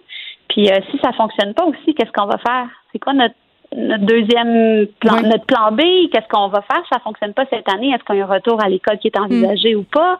Est-ce qu'on va faire appel à des spécialistes ou d'autres familles qui vont nous aider? Donc, ça, c'est des, questions à se poser. Il y a toute la question de la motivation aussi. Là, on sait que ça a été très, très difficile pour certains étudiants euh, qui ont eu à faire l'école à distance. Il y avait une histoire euh, ce matin dans le Journal de Montréal sur un jeune décrocheur. Euh, mm-hmm. sa mère qui témoignait, qui disait, je pense que si mon fils avait été en présentiel, on se retrouverait pas dans cette situation-là aujourd'hui. C'est clair que quand on est à distance, euh, la motivation scolaire, euh, ça peut être un enjeu. Qu'est-ce que ça dit, votre recherche à ce niveau-là, dans vos familles à vous? Ah, nous, notre, notre, recherche portait pas sur la motivation nécessairement, portait vraiment sur les compétences métacognitives qu'on souhaitait développer chez les parents pour comment euh, prévoir des projets, comment faire des ponts avec le programme, puis développer des compétences euh, chez leurs enfants aussi. Mais ce que je pourrais dire peut-être pour le, de votre autre sujet là, dans, dans l'article dont vous parlez, euh, c'est que vraiment, c'est sûr que l'école à la maison en ce moment pour les jeunes, les ados, c'est, c'est difficile pour la motivation. Puis un des facteurs les plus importants là, en persévérance, c'est réussite à l'école, c'est la motivation, c'est l'engagement dans la formation. Puis c'est difficile de s'engager quand on est à la maison. Puis je pourrais faire des ponts avec euh, des approches actives que la plupart des enseignants au Québec souhaitent mettre en place dans les classes. Ben, quand, quand l'ado est à la maison, la caméra fermée, euh, difficile de savoir s'il est vraiment engagé dans ses études, en train de faire l'activité. Ils font mille autres affaires. Ils font mille autres affaires en même temps. Ils, regardent leur téléphone, ils vont chercher à manger. Donc, à un moment donné, euh, l'attention est sans arrêt divisée. Puis je pense qu'ils perdent aussi ce lien-là avec l'école au bout d'un certain temps ça serait à voir dans de futures recherches. Mhm. J'espère que j'ai des collègues qui travaillent là-dessus. Oui, Émilie euh, Tremblay-Wang, merci, qui est professeure au département didactique de l'UCAM. On parlait de l'école à la maison. C'est un défi euh, pour les parents et certains jeunes. Geneviève Peterson. Une animatrice pas comme les autres. Cube Radio. le commentaire de Luc La Liberté. Une vision américaine pas comme les autres. Luc, que vous pouvez lire sur les sites du Journal de Montréal et du Journal de Québec. Salut, Luc. Oui, bonjour Geneviève. On, se parle de Liz euh, Cheney, numéro 3 euh, des Républicains dans l'État de New York, qui pourrait se faire remplacer Madame Cheney vit des heures particulièrement difficiles. Elle qui est pourtant une républicaine. Euh, écoute, on, on, en est rendu à s'imposer des. des c'est souvent le cas malheureusement en politique américaine ces jours-ci, mais on en est rendu à s'imposer des tests de pureté, c'est-à-dire jusqu'où êtes-vous républicain et êtes-vous du bon côté finalement de la faction qui domine? Et pourtant, ces états de service à Madame Cheney, ça ne devrait laisser planer aucun doute. C'est une vraie conservatrice, c'est une vraie républicaine. Ses racines dans le parti sont profondes c'est la fille de Dick Cheney. Mhm. Euh, nos auditeurs se rappellent peut-être, en l'ancien vice-président, dont on ne peut pas douter non plus qu'il est un, républicain. Donc, Mme Cheney, euh, quel est, euh, quel est le, grave péché dont elle s'est rendue coupable et pour lequel elle pourrait perdre son, son poste ou son, pas son poste au sens, bien entendu, de son, son siège dans sa circonscription, mais son grade à la Chambre des, des, des représentants, ben, elle a osé critiquer Donald Trump dans la foulée des attaques du 6 janvier, comme l'ont fait d'autres républicains républicain. Sauf que Mme Cheney, elle n'est pas revenue sur sa parole. Hein, parfois, on dit, euh, on, dit ça souvent d'un politicien qui change d'idée, hein, que c'est une girouette, ou on parle de flip-flop en anglais. Il y en a beaucoup qui, le lendemain du 6 janvier, ont dit ce qu'a fait Donald Trump, c'est nettement trop. Hein, la, la, la, façon, sa façon d'haranguer la foule, de motiver les troupes, euh, c'était déplacé. Puis il y a une ligne qu'on a franchie, puis on ne devrait pas faire ça. Mais euh, on a assisté pratiquement aux minutes par minute de l'évolution de la mentalité ou des déclarations des, des, des opposants de Donald Trump au sein du Parti républicain. Et quand on a vu que M. Trump est encore bien en selle, euh, c'est-à-dire que bien des électeurs voteraient encore pour Donald Trump, on a viré, en bon québécois, son capot de bord. Madame Cheney, Madame Cheney, Pardon? J'ai dit les rats quittent, le navire et ça n'a rien de glorieux pour vrai. Ils sont des vires capots. absolument pas. Absolument incroyable quand, on parle d'un changement de, de, de, mentalité ou d'orientation du vote chez un politicien, euh, on, on, a changé vraiment la, la, chronologie. Avant, ça pouvait être sur des années. On disait, tiens, ce politicien-là, il a été très conservateur ou très progressiste, mm-hmm. mais avec les années, selon les tendances, il a évolué. Euh, là, parfois, c'est au minute par minute. Là, parfois, 24 heures plus tard, Kevin McCarthy, par exemple, qui est le meneur des républicains, a dit une chose et son contraire en 24 heures. Donc, c'est brutal comme changement et c'est très difficile si on est un électeur ou un observateur, de ne pas être cynique. Euh, Madame Cheney, en fait, elle ne fait que maintenir la même version de son discours depuis les incidents du 6 janvier.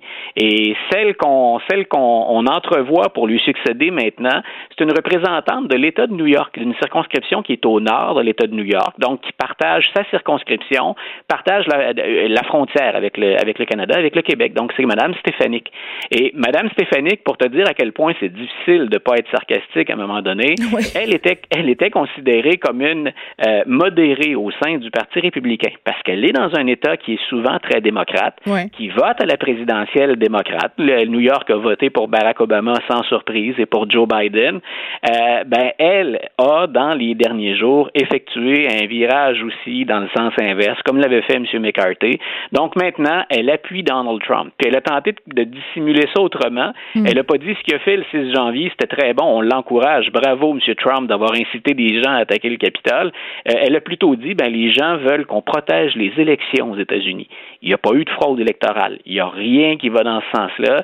Mais elle dit, ben, moi, je suis là pour représenter des Américains qui ont voté républicain. Et les républicains mm. veulent, veulent protéger l'intégrité de nos élections, que ce soit menacé ou pas. Donc, j'appuie Donald Trump. Alors, on en est là. Ben, pour, ce qui est du, des, des, républicains. Bon, Liz Cheney a toute mon admiration d'avoir maintenu euh, sa position, non pas pour ses positions euh, politiques, je tiens à le préciser, euh, mais c'est quand même la preuve de l'influence qu'exerce toujours Donald Trump sur le Parti républicain. Là. Oui, puis la difficulté quelque part qu'il va y avoir pour nous ici à composer avec cette situation-là. Euh, tu vois, par exemple, cette madame-là, Madame Stéphanie, quand des, des, des, euh, des, délégués du Québec ou du Canada veulent mm. discuter d'économie, puis de on a beaucoup de relations économiques avec tout le nord-est des États-Unis. Ben, on, on, est placé un peu comme l'était Justin Trudeau, hein, dans une situation difficile. C'est quand M. Trump est là, c'était très clair, hein, je pense, le, style des deux hommes, puis le, ce qu'ils ont véhiculé. M. Trump puis euh, M. Trudeau c'était pas la bromance, c'était pas la relation qu'avait Justin Trudeau avec Obama. On était plutôt loin de ça. Hein? Oui, qui allait manger dans des restaurants à la mode. Euh, oui. Donc, on, avait un style différent, mais en même temps, M. Trudeau ben, était dans l'embarras. J'ai pas d'affinité avec M. Trump, mais je peux pas, euh, je peux pas sacrifier, bien entendu, ça va de soi, la relation économique puis les relations diplomatiques.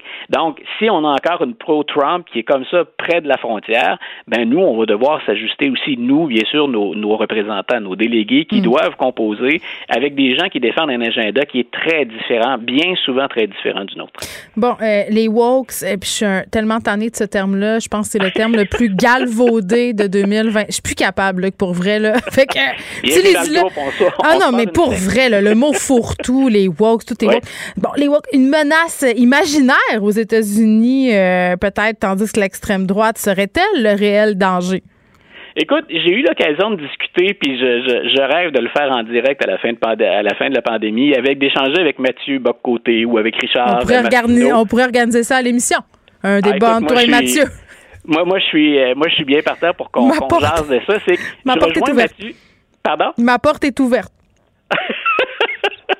c'est qu'on discute de ça. Et le, seul moment où je décroche quand, quand j'échange avec Mathieu ou avec Richard là-dessus, c'est ben oui, il y a des woke et ils sont là. non, mais c'est quoi un woke? On peut-tu se donner une définition? Ben c'est qui ça, ce monde-là?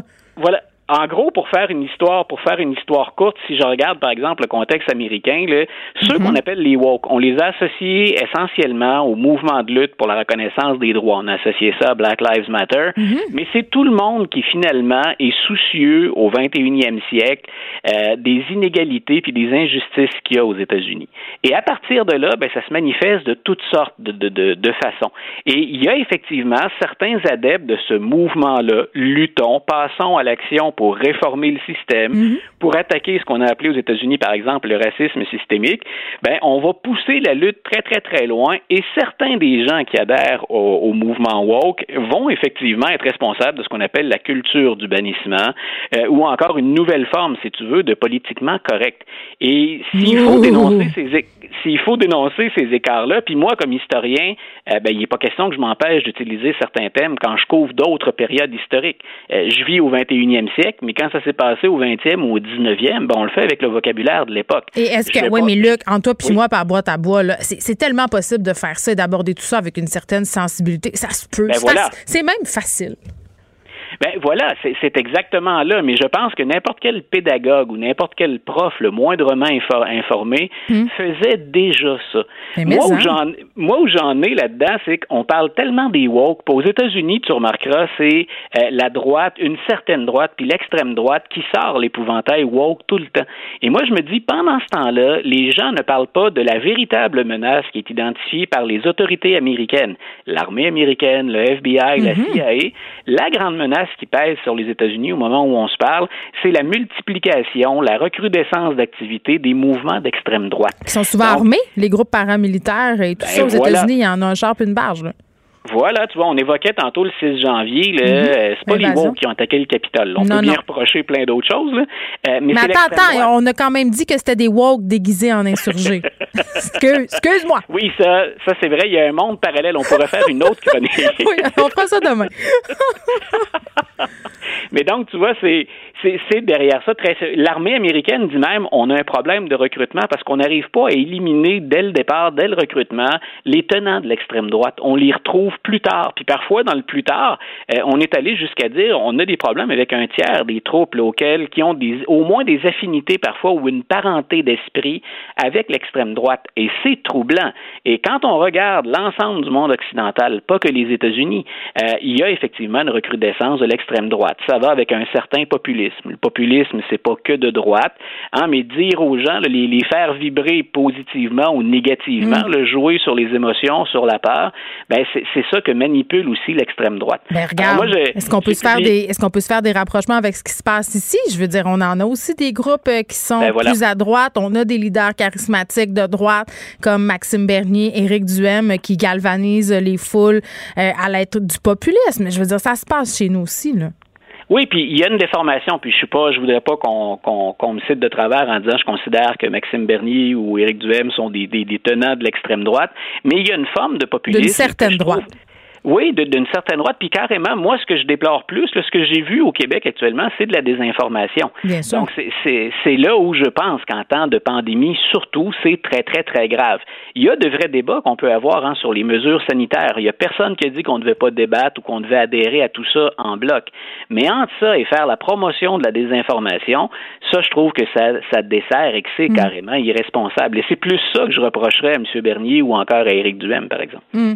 Euh, tu sais, que je vais adopter un chien à la fin juin, OK? Et là, je suis dans la ronde de trouver des noms. Et là, euh, comme je suis une fille de lettres, tu comprends que moi, quand je nomme mon chien, là, ça devient bien trop important. J'ai 800 pages. Pour vrai, c'est une joke, mon affaire. J'ai un document Word dans lequel je collige les noms. Euh, je consulte plein de sites Internet pour trouver le meilleur nom. Et parmi ceux-ci, il y a les noms les plus populaires euh, des chiens en ce moment. Et l'un des euh, noms de chiens les plus populaires, c'est Beau, comme l'ex-chien de Barack Obama. Je dis ex parce qu'il est mort, le chien. Puis, tu sais, la relation qu'entretiennent les présidents américains avec leurs animaux de compagnie, dans ce cas-ci, les chiens, est quand même assez particulière. Écoute, en fin de semaine, j'ai trouvé ça à la fois sympathique, puis bon, on, peut regarder le côté très, la relation profondément, euh, profondément émotive qu'il y avait, parce que pour qu'un ancien président décide d'utiliser ses, euh, ses, réseaux sociaux pour dire euh, voici comment on se sent alors qu'on vous apprend le, décès du chien de la famille.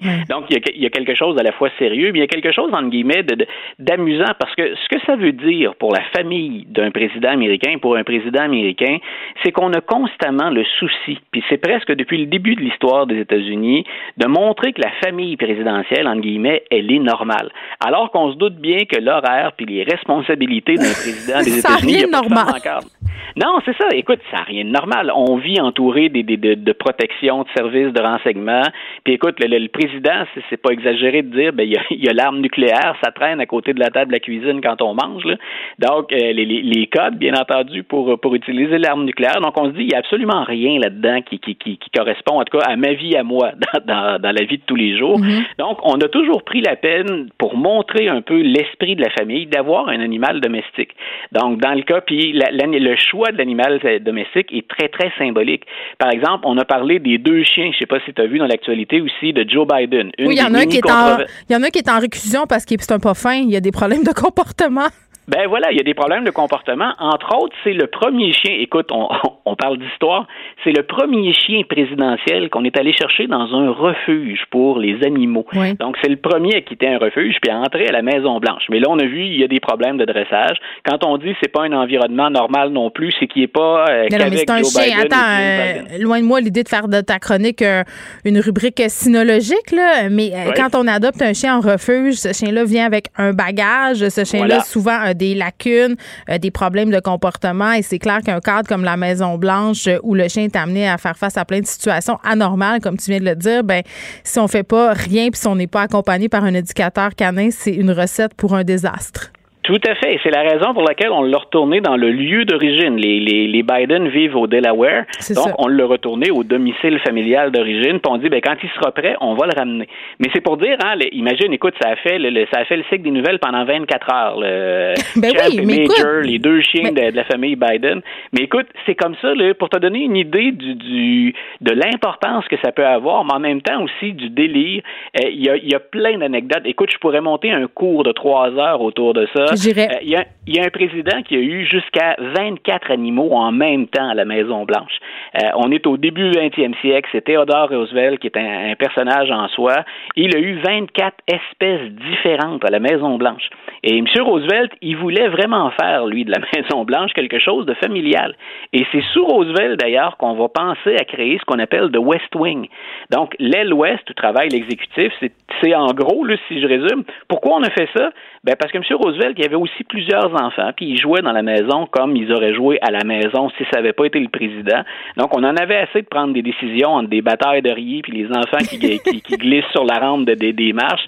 Donc, on a, on a dit, ben, ce serait le fun qu'on ait un endroit pour travailler. Et c'est comme ça qu'est apparu, c'est comme ça qu'est apparu l'aile ouest. Ben, regarde. oui, vas-y. Je, je peux dire qu'il y a beaucoup de parents télétravail euh, qui peuvent comprendre que ce que tu dis en ce moment. Là, mélanger la famille puis le bureau, ça oh, va jamais bien. Euh, devoir euh, faire des zooms pendant que ton enfant roule en arrière puis te demande des verres d'eau. Merci Luc, c'était vraiment fort intéressant. Écoute, on souhaite une bonne fin de journée puis on se reparle demain. À demain. Geneviève Peterson. Une animatrice pas comme les autres. Cube Radio. Madeleine, puis l'autre côté, là, notre chroniqueuse jeune, qui a moins euh, qui a moins de 25 ans. Non, mais je dis jamais ton âge. Je vais pas faire d'agisme inversé, Madeleine, mais moi, moi j'aime ça, le, fait que, que tu as seulement 24 euh, ans. Là, tu chroniques aujourd'hui sur le fait que c'est la semaine des jeunes. C'est comme on l'appelle, la semaine des jeunes. Yo le jeune. J'arrête pas de vouloir dire yo le jeune depuis le début de cette semaine-là. Non, mais c'est enfin votre tour. Hey, non, je suis, tellement excitée. Il va falloir que j'attende jusqu'à vendredi là, pour prendre mon rendez-vous. Mais quand même, là, d'être dans cette semaine-là, je suis vraiment fébrile. J'écrivais ça dans le journal euh, ce matin, à quel point ben j'ai hâte, puis à quel point c'est un sujet qui revient souvent là, depuis euh, des semaines euh, dans ma gang d'amis.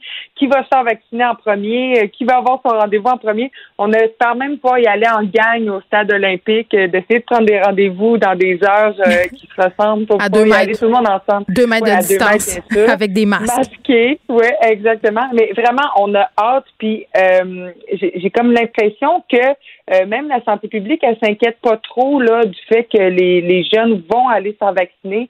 Euh, moi, de ce que j'observe dans mon entourage, Geneviève, c'est que tout le monde a vraiment hâte. Il y a eu des vox pop faits par TVA Nouvelles. Il y a eu des articles là-dessus euh, qui, qui, vont interviewer les jeunes de 18, 24 ans, puis même plus âgés. Puis tout le monde a vraiment hâte de se faire euh, vacciner. Tout le monde va répondre à l'appel. Est-ce que ça t'étonne vraiment? Parce que moi, quand j'entendais Legault un peu euh, adopter la stratégie euh, du renforcement positif ou de la psychologie inversée, là, c'est selon. J'étais dubitatif. Il disait, bon, on le sait que les jeunes, vous allez y aller en grand nombre. Je trouve que ça témoignait d'une part qu'il n'y ait pas grand, grand jeune ou qu'il y ait moins de jeunes qui l'espéraient, qui se pointent au vaccin. Mais en même temps, à partir du moment où les jeunes, Madeleine, espèrent juste de pouvoir se revoir, de pouvoir reprendre leur vie. Je pense que cet incitatif-là est assez grand pour qu'on, pour que tous ces jeunes-là y aillent en, très, très grand nombre. Là. on veut retrouver notre vie. Oui, je pense, euh, je pense aussi. Puis on veut aussi, oui, nous retrouver notre vie personnellement, mais que tout le monde aussi retrouve sa vie, que la société mm. retrouve euh, son flot. Vraiment, on, on, a hâte à ça. Puis j'ai, j'ai l'impression que euh, ben oui, les jeunes, on a hâte de sortir comme dans les parties, puis tout ça, mais tu nous, là, on aime ça, Geneviève, aller manifester, euh, euh, prendre part à la société. Fait que d'aller prendre son vaccin, de recevoir cette injection-là dans son bras, ben c'est certain que ça, ça nous permet de d'entamer notre vie citoyenne. Tu sais, D'aller marcher pour la Terre avec Greta.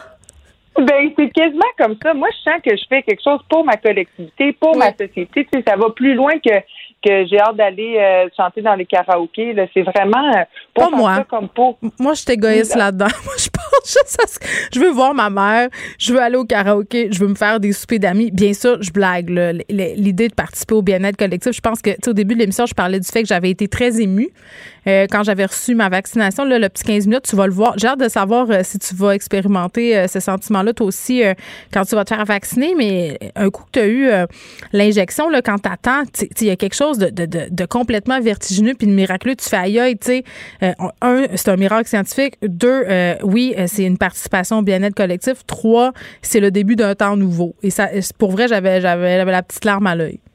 Ben, j'ai l'impression, moi, que ça va être une, semaine, une des plus importantes de ma vie, là, qui va ben me marquer je vais me souvenir exactement euh, comment j'étais habillée la journée que j'étais allée me faire vacciner. Euh, tu sais, c'est, c'est, des, euh, des, des, grands moments pour l'humanité. Puis souvent, ben, on se souvient de où on était, qu'est-ce qu'on faisait, à quoi on pensait, qu'est-ce qu'on avait mangé ce matin-là. Fait que je pense que la journée où je vais aller me faire vacciner, là, je vais le savoir vendredi, ça va être quand? Ben je vais vraiment pouvoir euh, me, me, rappeler de ce moment-là, puis ça va être très important pour moi. Puis c'est sûr que je vais parler de ça à mes petits enfants, comme tu vas faire aussi. Euh, On va radoter. Ça va être ça. Dans notre temps, là, il y avait une épidémie, ça s'appelait la COVID-19. On va radoter, là. Tu sais, moi, je... c'est sûr que oui, on va raconter nos histoires de pandémie. Ben, c'est ça. Mais puis ce qui m'a étonné aussi là-dedans, c'est que euh, euh nous, les jeunes, on est quand même moins à risque de développer des mhm. complications graves de la COVID. Fait que je me disais, là, avant qu'on sache quand on pourrait avoir notre rendez-vous, qu'on pourrait le prendre, du moins, ben, je me disais, ah, mon Dieu, peut-être que euh, les jeunes ne vont pas répondre à l'appel parce que, bon, y a-tu vraiment du danger? Puis tout ça, mais on s'est fait dire en troisième vague que euh, ça peut aussi être dangereux pour nous. Fait que peut-être que ça aussi, ça a contribué, ben, le fait que que François Legault nous, nous fasse peur un peu. Là. Moi, j'avais trouvé ça un peu. Ah, mais tu vois, ça a marché. Puis il y a quelque chose qui s'appelle la COVID longue aussi, qui peut affecter euh, quand même les jeunes aussi. Ça, c'est ça, c'est vraiment plat. Tu nous diras euh, lundi prochain les quand ton vaccin, Madeleine. Moi, j'ai hâte de le savoir. Euh, Occupation Hood, c'est un nouveau phénomène, ben relativement nouveau. C'est sur les médias sociaux, c'est le dimanche soir. Si vous n'écoutez pas ça, vous passez à côté de quelque chose. Pour vrai, c'est un live Instagram. Ça bat des records d'audience. Oui, est-ce que tu l'écoutes, toi, Geneviève? J'ai écouté, moi, j'ai écouté une fois, parce que le dimanche soir, habituellement, avec les enfants et tout, j'ai autre chose à faire. Puis comme c'est live, euh, c'est compliqué. Oui, exact. Puis ça commence tard, ça commence à 21 h Mais bon, le concept, c'est que ça fait quelques semaines que, que c'est en branle sur Instagram, sur le compte de Taille Baramba TL, donc TAI Baramba TL. C'est un jeune homme qui s'appelle Taille, euh, qui, qui, a participé ça. Dans le fond, le concept, c'est un live. Donc, euh, il y a Taille, euh, l'animateur, qui reçoit, qui invite des gens euh, qui, qui connectent à son live. Donc, il connecte une personne, puis la personne a, dit un peu ce qu'elle recherche en amour. Donc, si c'est une fille ou si c'est un gars, elle va dire, pour moi, dans mon pour mon partenaire, bon, je veux qu'il soit grand, je veux qu'il ait tel âge, je veux qu'il fasse ça dans vie ou bon, des qualités qui sont importantes pour la personne qui est qui est dans le live avec Taille. Et puis là, après ça, ben Taille va essayer de lui trouver quelqu'un. Donc, va essayer de connecter mm. quelqu'un d'autre. Des fois, ça marche, des fois, ça marche pas. Et puis là, on va assister en live. Euh, on est chanceux de pouvoir faire ça, mais d'assister comme à leur première rencontre, à leur première date, là, qui dure comme quelques minutes. Mais tu sais quoi, euh, Taylor Laguerre, qui est l'instigateur de cette initiative-là, euh, a commencé un peu par hasard. Il a réuni deux inconnus, euh, puis ça a vraiment bien marché. Je pense pas qu'il pensait que ça devienne un phénomène comme ça. Il y a 10 000 personnes qui regardent ça, Madeleine. C'est beaucoup de personnes quand même. Non, ça n'a aucun sens. Hier, moi, quand je l'ai, je l'ai regardé, on était 25 000 à le regarder en même temps. Et puis, j'ai vu les statistiques de hier soir. Et il y a 80, plus de 83 000 personnes qui ont regardé le live à des moments différents. Donc, en tout, c'est vraiment beaucoup. on se rappelle des, euh, des lives de Mathieu Dufour, d'Arnaud Soli qu'on avait eu, surtout en, première vague l'année passée, qui nous avait comme nourri, qui nous avait comme permis de se sentir en gang, de pas se sentir toute seule en confinement. Oui, ça fait vraiment, du bien. Ça bat les records de, de ces gens-là. Donc, quand même, c'est très impressionnant.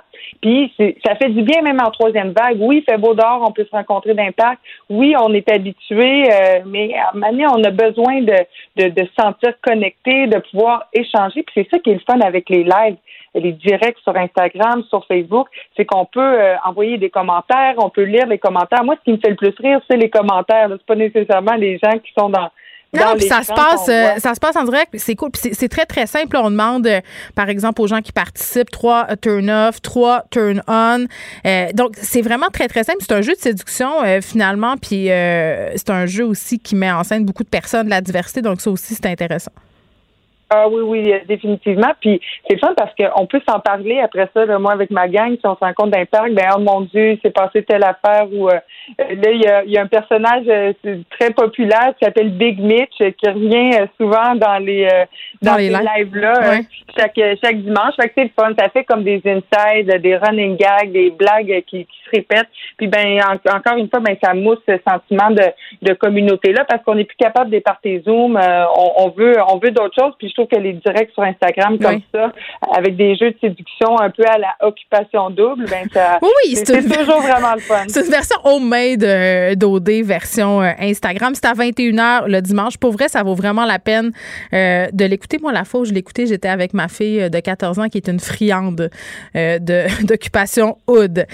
OK, des voleurs de chiens qui vont jusqu'à entrer chez des éleveurs pour prendre des chiots. Madeleine, c'est pas un phénomène qui est nouveau, là, quand même. Moi, j'ai entendu des histoires comme ça euh, depuis des années parce que, bon, pour certaines races, les chiots se vendent très, très cher, mais à cause de la pandémie, euh, la demande est forte. Les chiens euh, sont vendus le triple, le quadruple du prix. parfois, dans les petites annonces, il y a une explosion de la demande. Donc, il y a des gens qui, qui vraiment, là, se disent, ben, on va aller voler des chiens, il y a de l'argent à faire. Ben c'est ça, il y, a, il, y a, du gros argent à faire, ça c'est certain. Et on, volait dans les maisons, euh, sur les terrains. C'est des histoires d'horreur là, que j'ai lues euh, dans le journal euh, hier soir. Là, j'ai, j'ai mm. pas aimé ça. J'ai un nouveau chien moi dans ma vie. Ma meilleure amie elle s'est acheté un chien, c'est ma voisine aussi. Donc je, je, je croise le chien, elle s'appelle Pauline, un petit beagle. Je me dis est-ce qu'il faut est-ce qu'il faut que j'ai peur qu'elle, qu'elle se fasse voler? Ben oui, excuse-moi. Oui, il faut que tu aies peur. Et sur des sites de quartier, OK, tu sais euh, mettons, je sais pas moi, euh, le site de Rosemont, le site de Villeray, beaucoup de témoignages euh, de gens qui se sont fait voler leurs animaux de compagnie dans leur cour arrière. Euh, donc, euh, les gens suggèrent euh, aux personnes de barrer leur palissade, de barrer leur clôture. des gens qui se sont fait voler leurs chiens. Tu sais, les personnes qui laissent leurs animaux attachés au sortir des commerces, là, à ne pas faire en ce moment. Il y a des races de chiens qui sont excessivement populaires en ce moment. Je pense entre autres au bulldog français. Trop de demandes, pas d'offres, des gens qui se font voler leurs chiens. Puis tu sais, je, je, discutais parce que bon, je savais qu'on allait en parler. Là, ce matin, je parlais avec mon éleveur de chiens qui me disait, écoute, ce phénomène-là, ça existe depuis longtemps. Euh, à tel point que moi, j'ai arrêté de parler de mes portées sur ma page Facebook. Je le dis plus. Je, parce que je veux pas prendre ce risque-là. Puis je, ah. sur mon site d'élevage, personne ne sait mon adresse, personne ne sait où j'habite parce que c'est trop dangereux. C'est ça, il faut être hyper vigilant, comme être en hyper vigilance. J'étais allée au parc justement avec euh, Pauline, le petit beagle. et puis j'ai vu euh, j'ai vu euh, une, une dans le fond, c'est comme euh, il monte un une comment on appelle ça, une, pas une rançon, là, mais un, un, recherché de chien, dans le fond. Ah oui, ben c'est ça, un, un avis de disparition un peu?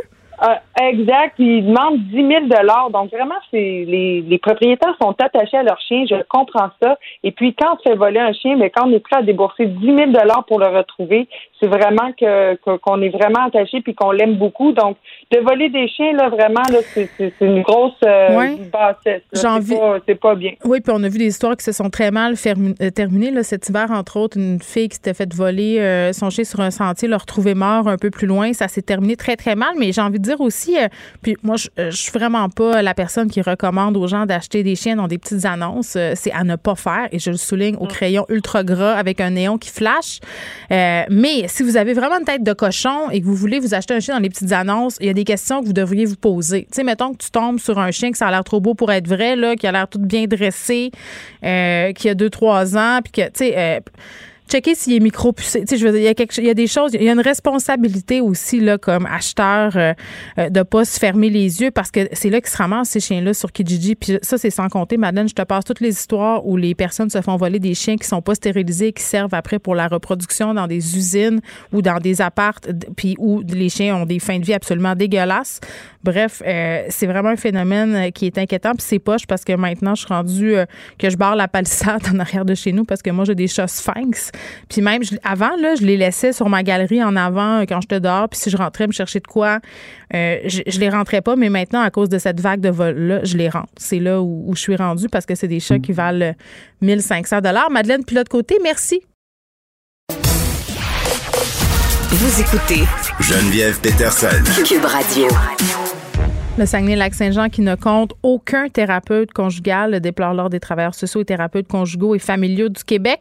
On parle avec Pierre-Paul Malenfant qui est travailleur social et président euh, de l'Ordre. Paul-Pierre Malenfant, bonjour. Oui, bonjour, Mme Peterson. Bon, est-ce qu'on pourrait se démêler euh, à prime abord? Parce que, bon, je, regardais tout ça, euh, thérapeute conjugal, psychologue spécialisé en couple. C'est quoi la différence entre un thérapeute conjugal et un psychologue? Est-ce que c'est la même chose? Non, dans le sens que les, pour les porter le titre de psychologue, hein, les gens doivent faire avoir un doctorat en psychologie. Hein. Du côté des thérapeutes conjugaux et familiaux, hein, c'est une formation qui est de niveau maîtrise. OK. OK. Si on compare, par exemple, pour notre ordre, l'Ordre des travailleurs sociaux des thérapeutes conjugaux et mm. familiaux du Québec, on est un ordre, deux professions. OK. Le, du côté des TS, ça me demande un baccalauréat et du côté des TCF, ça demande une maîtrise. Bon, OK, merci euh, de la précision parce que parfois, ça peut euh, devenir compliqué de s'y retrouver. Euh, mais par contre, c'est quoi la différence entre aller voir un thérapeute conjugal et un psy? Qu'est-ce que vous faites, vous, les thérapeutes conjugaux? Ben, les thérapeutes conjugaux, ce sont vraiment des intervenants, des professionnels spécialisés. C'est le niveau maîtrise, c'est la seule maîtrise qui se fait spécifiquement du côté des couples et des familles. Hein. Alors, si on étudie, par exemple, en travail social, oui, on va aborder, les travailleurs sociaux peuvent faire beaucoup de choses de, ce côté-là, mm-hmm. mais quand on arrive avec les TCF, on a, on a comme accès à des spécialistes. Si on compare un petit peu avec les médecins, euh, par exemple, les médecins de famille, euh, qui sont plus généralistes, hein, alors que euh, les, TCL, les, médecins spécialistes, ben, les TCF, les thérapeutes conjugaux et familiaux, mhm. ce sont des spécialistes de, la thérapie conjugale et familiale. Bon, puis euh, dans mon idée, là, la raison pour laquelle on va voir un thérapeute conjugal, c'est parce que ça va vraiment, vraiment, vraiment mal. Genre, on est sur le bord de se séparer, la guerre est prise, mais c'est pas nécessairement ça. Non, pas nécessairement. Dans le sens que c'est sûr que plus on vise vers euh, la prévention. Vous savez, les, la vie de couple, les relations de couple, la, vie familiale, c'est quelque chose de tous les jours. Enfin. Oh quand on arrive, puis on commence à rencontrer des difficultés, commence à avoir des tensions, et beaucoup de différences, et les valeurs apparaissent, on voit des petits défauts avec le temps apparaître. Alors, il ne faut pas attendre. Souvent, ce qu'on constate du côté des thérapeutes conjugaux, c'est que les gens vont attendre d'être rendus sur le bord de la séparation avant de consulter. Alors, il est préférable, dès qu'on commence à sentir qu'il y a des difficultés, que ça accroche, bon, qu'il y ait une chicane, c'est normal dans tous les couples, mais quand on se rend compte que ça devient là, très difficile, il est préférable de consulter et euh, ce qu'on déplore du côté de notre ordre, mm-hmm. c'est que mm-hmm. ce, cette profession-là n'est pas encore reconnue dans le réseau de la santé et des services sociaux, alors qu'on en aurait grandement besoin. Mais moi, je savais même pas que ça existait, pour être honnête. Je savais pas qu'il y avait des thérapeutes spécialisés euh, dans les affaires conjugales. Puis c'est vrai qu'on a cette idée-là -là, qu'il faut attendre d'être rendu au bout pour y aller. C'est comme si, si on allait voir un thérapeute conjugal, notre couple était un échec. Comprenez-vous ce que je veux dire? On se dit, ah mon Dieu, c'est parce que mon couple va pas bien. Oui, ben écoutez, vous savez, euh, dans les, les couples, l'histoire d'un couple, hein, on a des phases qu'on rencontre. Dans la phase de fusion au début, après ça va très bien, on, on tâche tous les défauts, hein, on enlève nos propres défauts, euh, notre partenaire enlève aussi, on se montre nos plus beaux jours, on pourrait dire. Ça dure combien de temps, ça, M. Malenfant? Il me semble que c'est pas long. Variable.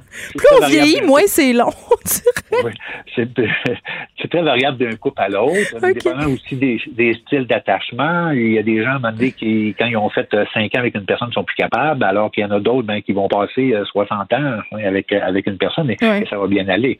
Mais la période de, fusion, on parle habituellement, c'est une période qui est entre une année et cinq années là, pour les couples. qui Et par la suite, ben, on voit la différenciation, dans le sens que chacun un peu fait sa vie. bon, maintenant apparaît les enfants, s'il y a des enfants, et là, on va se rendre compte, en fait, qu'on a à s'occuper de nous autres, de moi comme personne, enfin, ma partenaire ou mon partenaire, il doit s'occuper de sa propre personne, on doit s'occuper de, notre couple, puis on doit s'occuper aussi de la vie familiale. Oui. Alors, durant cette période-là, c'est bien entendu, on met un petit peu de côté euh, tout ce qui peut euh, y avoir euh, de, de, de, bon, je dirais, de, de fusion. oui, le grévé du couple, il, il en prend pour son rhume. Oui, oui, puis là, c'est la pandémie, c'est la pandémie en plus, M. Malenfant, donc ça va se mêler à tout ça. Là, vous dites, on aimerait ça que les thérapeutes conjugaux soient reconnus par, au public, en fait. Quel effet ça aurait? Parce que ça l'amènerait, c'est que ça aiderait les, les, professionnels qui sont dans le réseau de la santé et des réseaux sociaux dans, dans n'importe quel programme. S'ils travaillent, par exemple, dans la petite enfance, on mhm. travaille en jeunesse, on travaille euh, en santé mentale, on travaille à la DPJ ou chez les personnes âgées, ben, à partir du moment que, comme professionnel, je constate qu'il y a des difficultés importantes au niveau de la famille ou encore au niveau du couple, enfin, ben, je pourrais référer à un spécialiste enfin, qui a fait une maîtrise. Donc, c'est vraiment quelqu'un qui a euh, une capacité d'intervention très, très pointue là, auprès des, des couples et des familles. Donc, ça serait ça l'avantage. Et quand on voit qu'il y a une pénurie de personnel dans le réseau de la santé et des services sociaux, on parle, par exemple, juste en exemple, à la protection de la jeunesse qui manquait comme 400 intervenants. Mm-hmm. ben, nous, on pense que s'il y avait les des TCF là, qui viennent de porter main forte, ça donnerait un coup de main. Maintenant, on est là-dedans, dans cette dynamique-là, vu que le ministère ne reconnaît pas cette profession-là, comme titre d'emploi, ben, ça fait en sorte qu'on a de la difficulté à avoir des programmes universitaires qui vont euh, former ces TCF-là. Oui, c'est qu'à McGill, je crois, hein, qu'on peut suivre cette formation-là pour l'instant, un des rares endroits. Exactement. Au Québec, c'est l'Université McGill. Il faut dire que la profession existe depuis quoi? 50 ans. Elle est partout présente partout en Amérique du Nord. Et au Québec, ici, c'est difficile parce qu'elle n'est pas reconnue dans les services publics. Donc, McGill offre le programme depuis plusieurs années. On est en contact aussi avec l'Université de Trois-Rivières qui serait disposée enfin, à ouvrir le programme pour les francophones. Maintenant, ce que l'université nous dit, et ça, a un plein sens, c'est que ça prend des milieux de stage. Et pour pouvoir faire un stage en thérapie conjugale et mm. familiale dans le réseau de la santé et des services sociaux, il faut que le ministère le reconnaisse. Oui, puis là, il n'y a pas de thérapeute euh, conjugaux au Saguenay ni en Abitibi, je crois. Puis pourtant, il y aurait des gens euh, prêts à travailler, là, à officier dans ces régions-là. Ah, effectivement. Aujourd'hui, pour consulter un thérapeute conjugal et familial, ben, il faut qu'on aille dans les grands centres et même dans les grands centres, ben, ces, ces gens-là sont en pratique autonome. Donc, il faut, faut payer ou ben encore avoir des assurances. ça coûte de l'argent. Puis...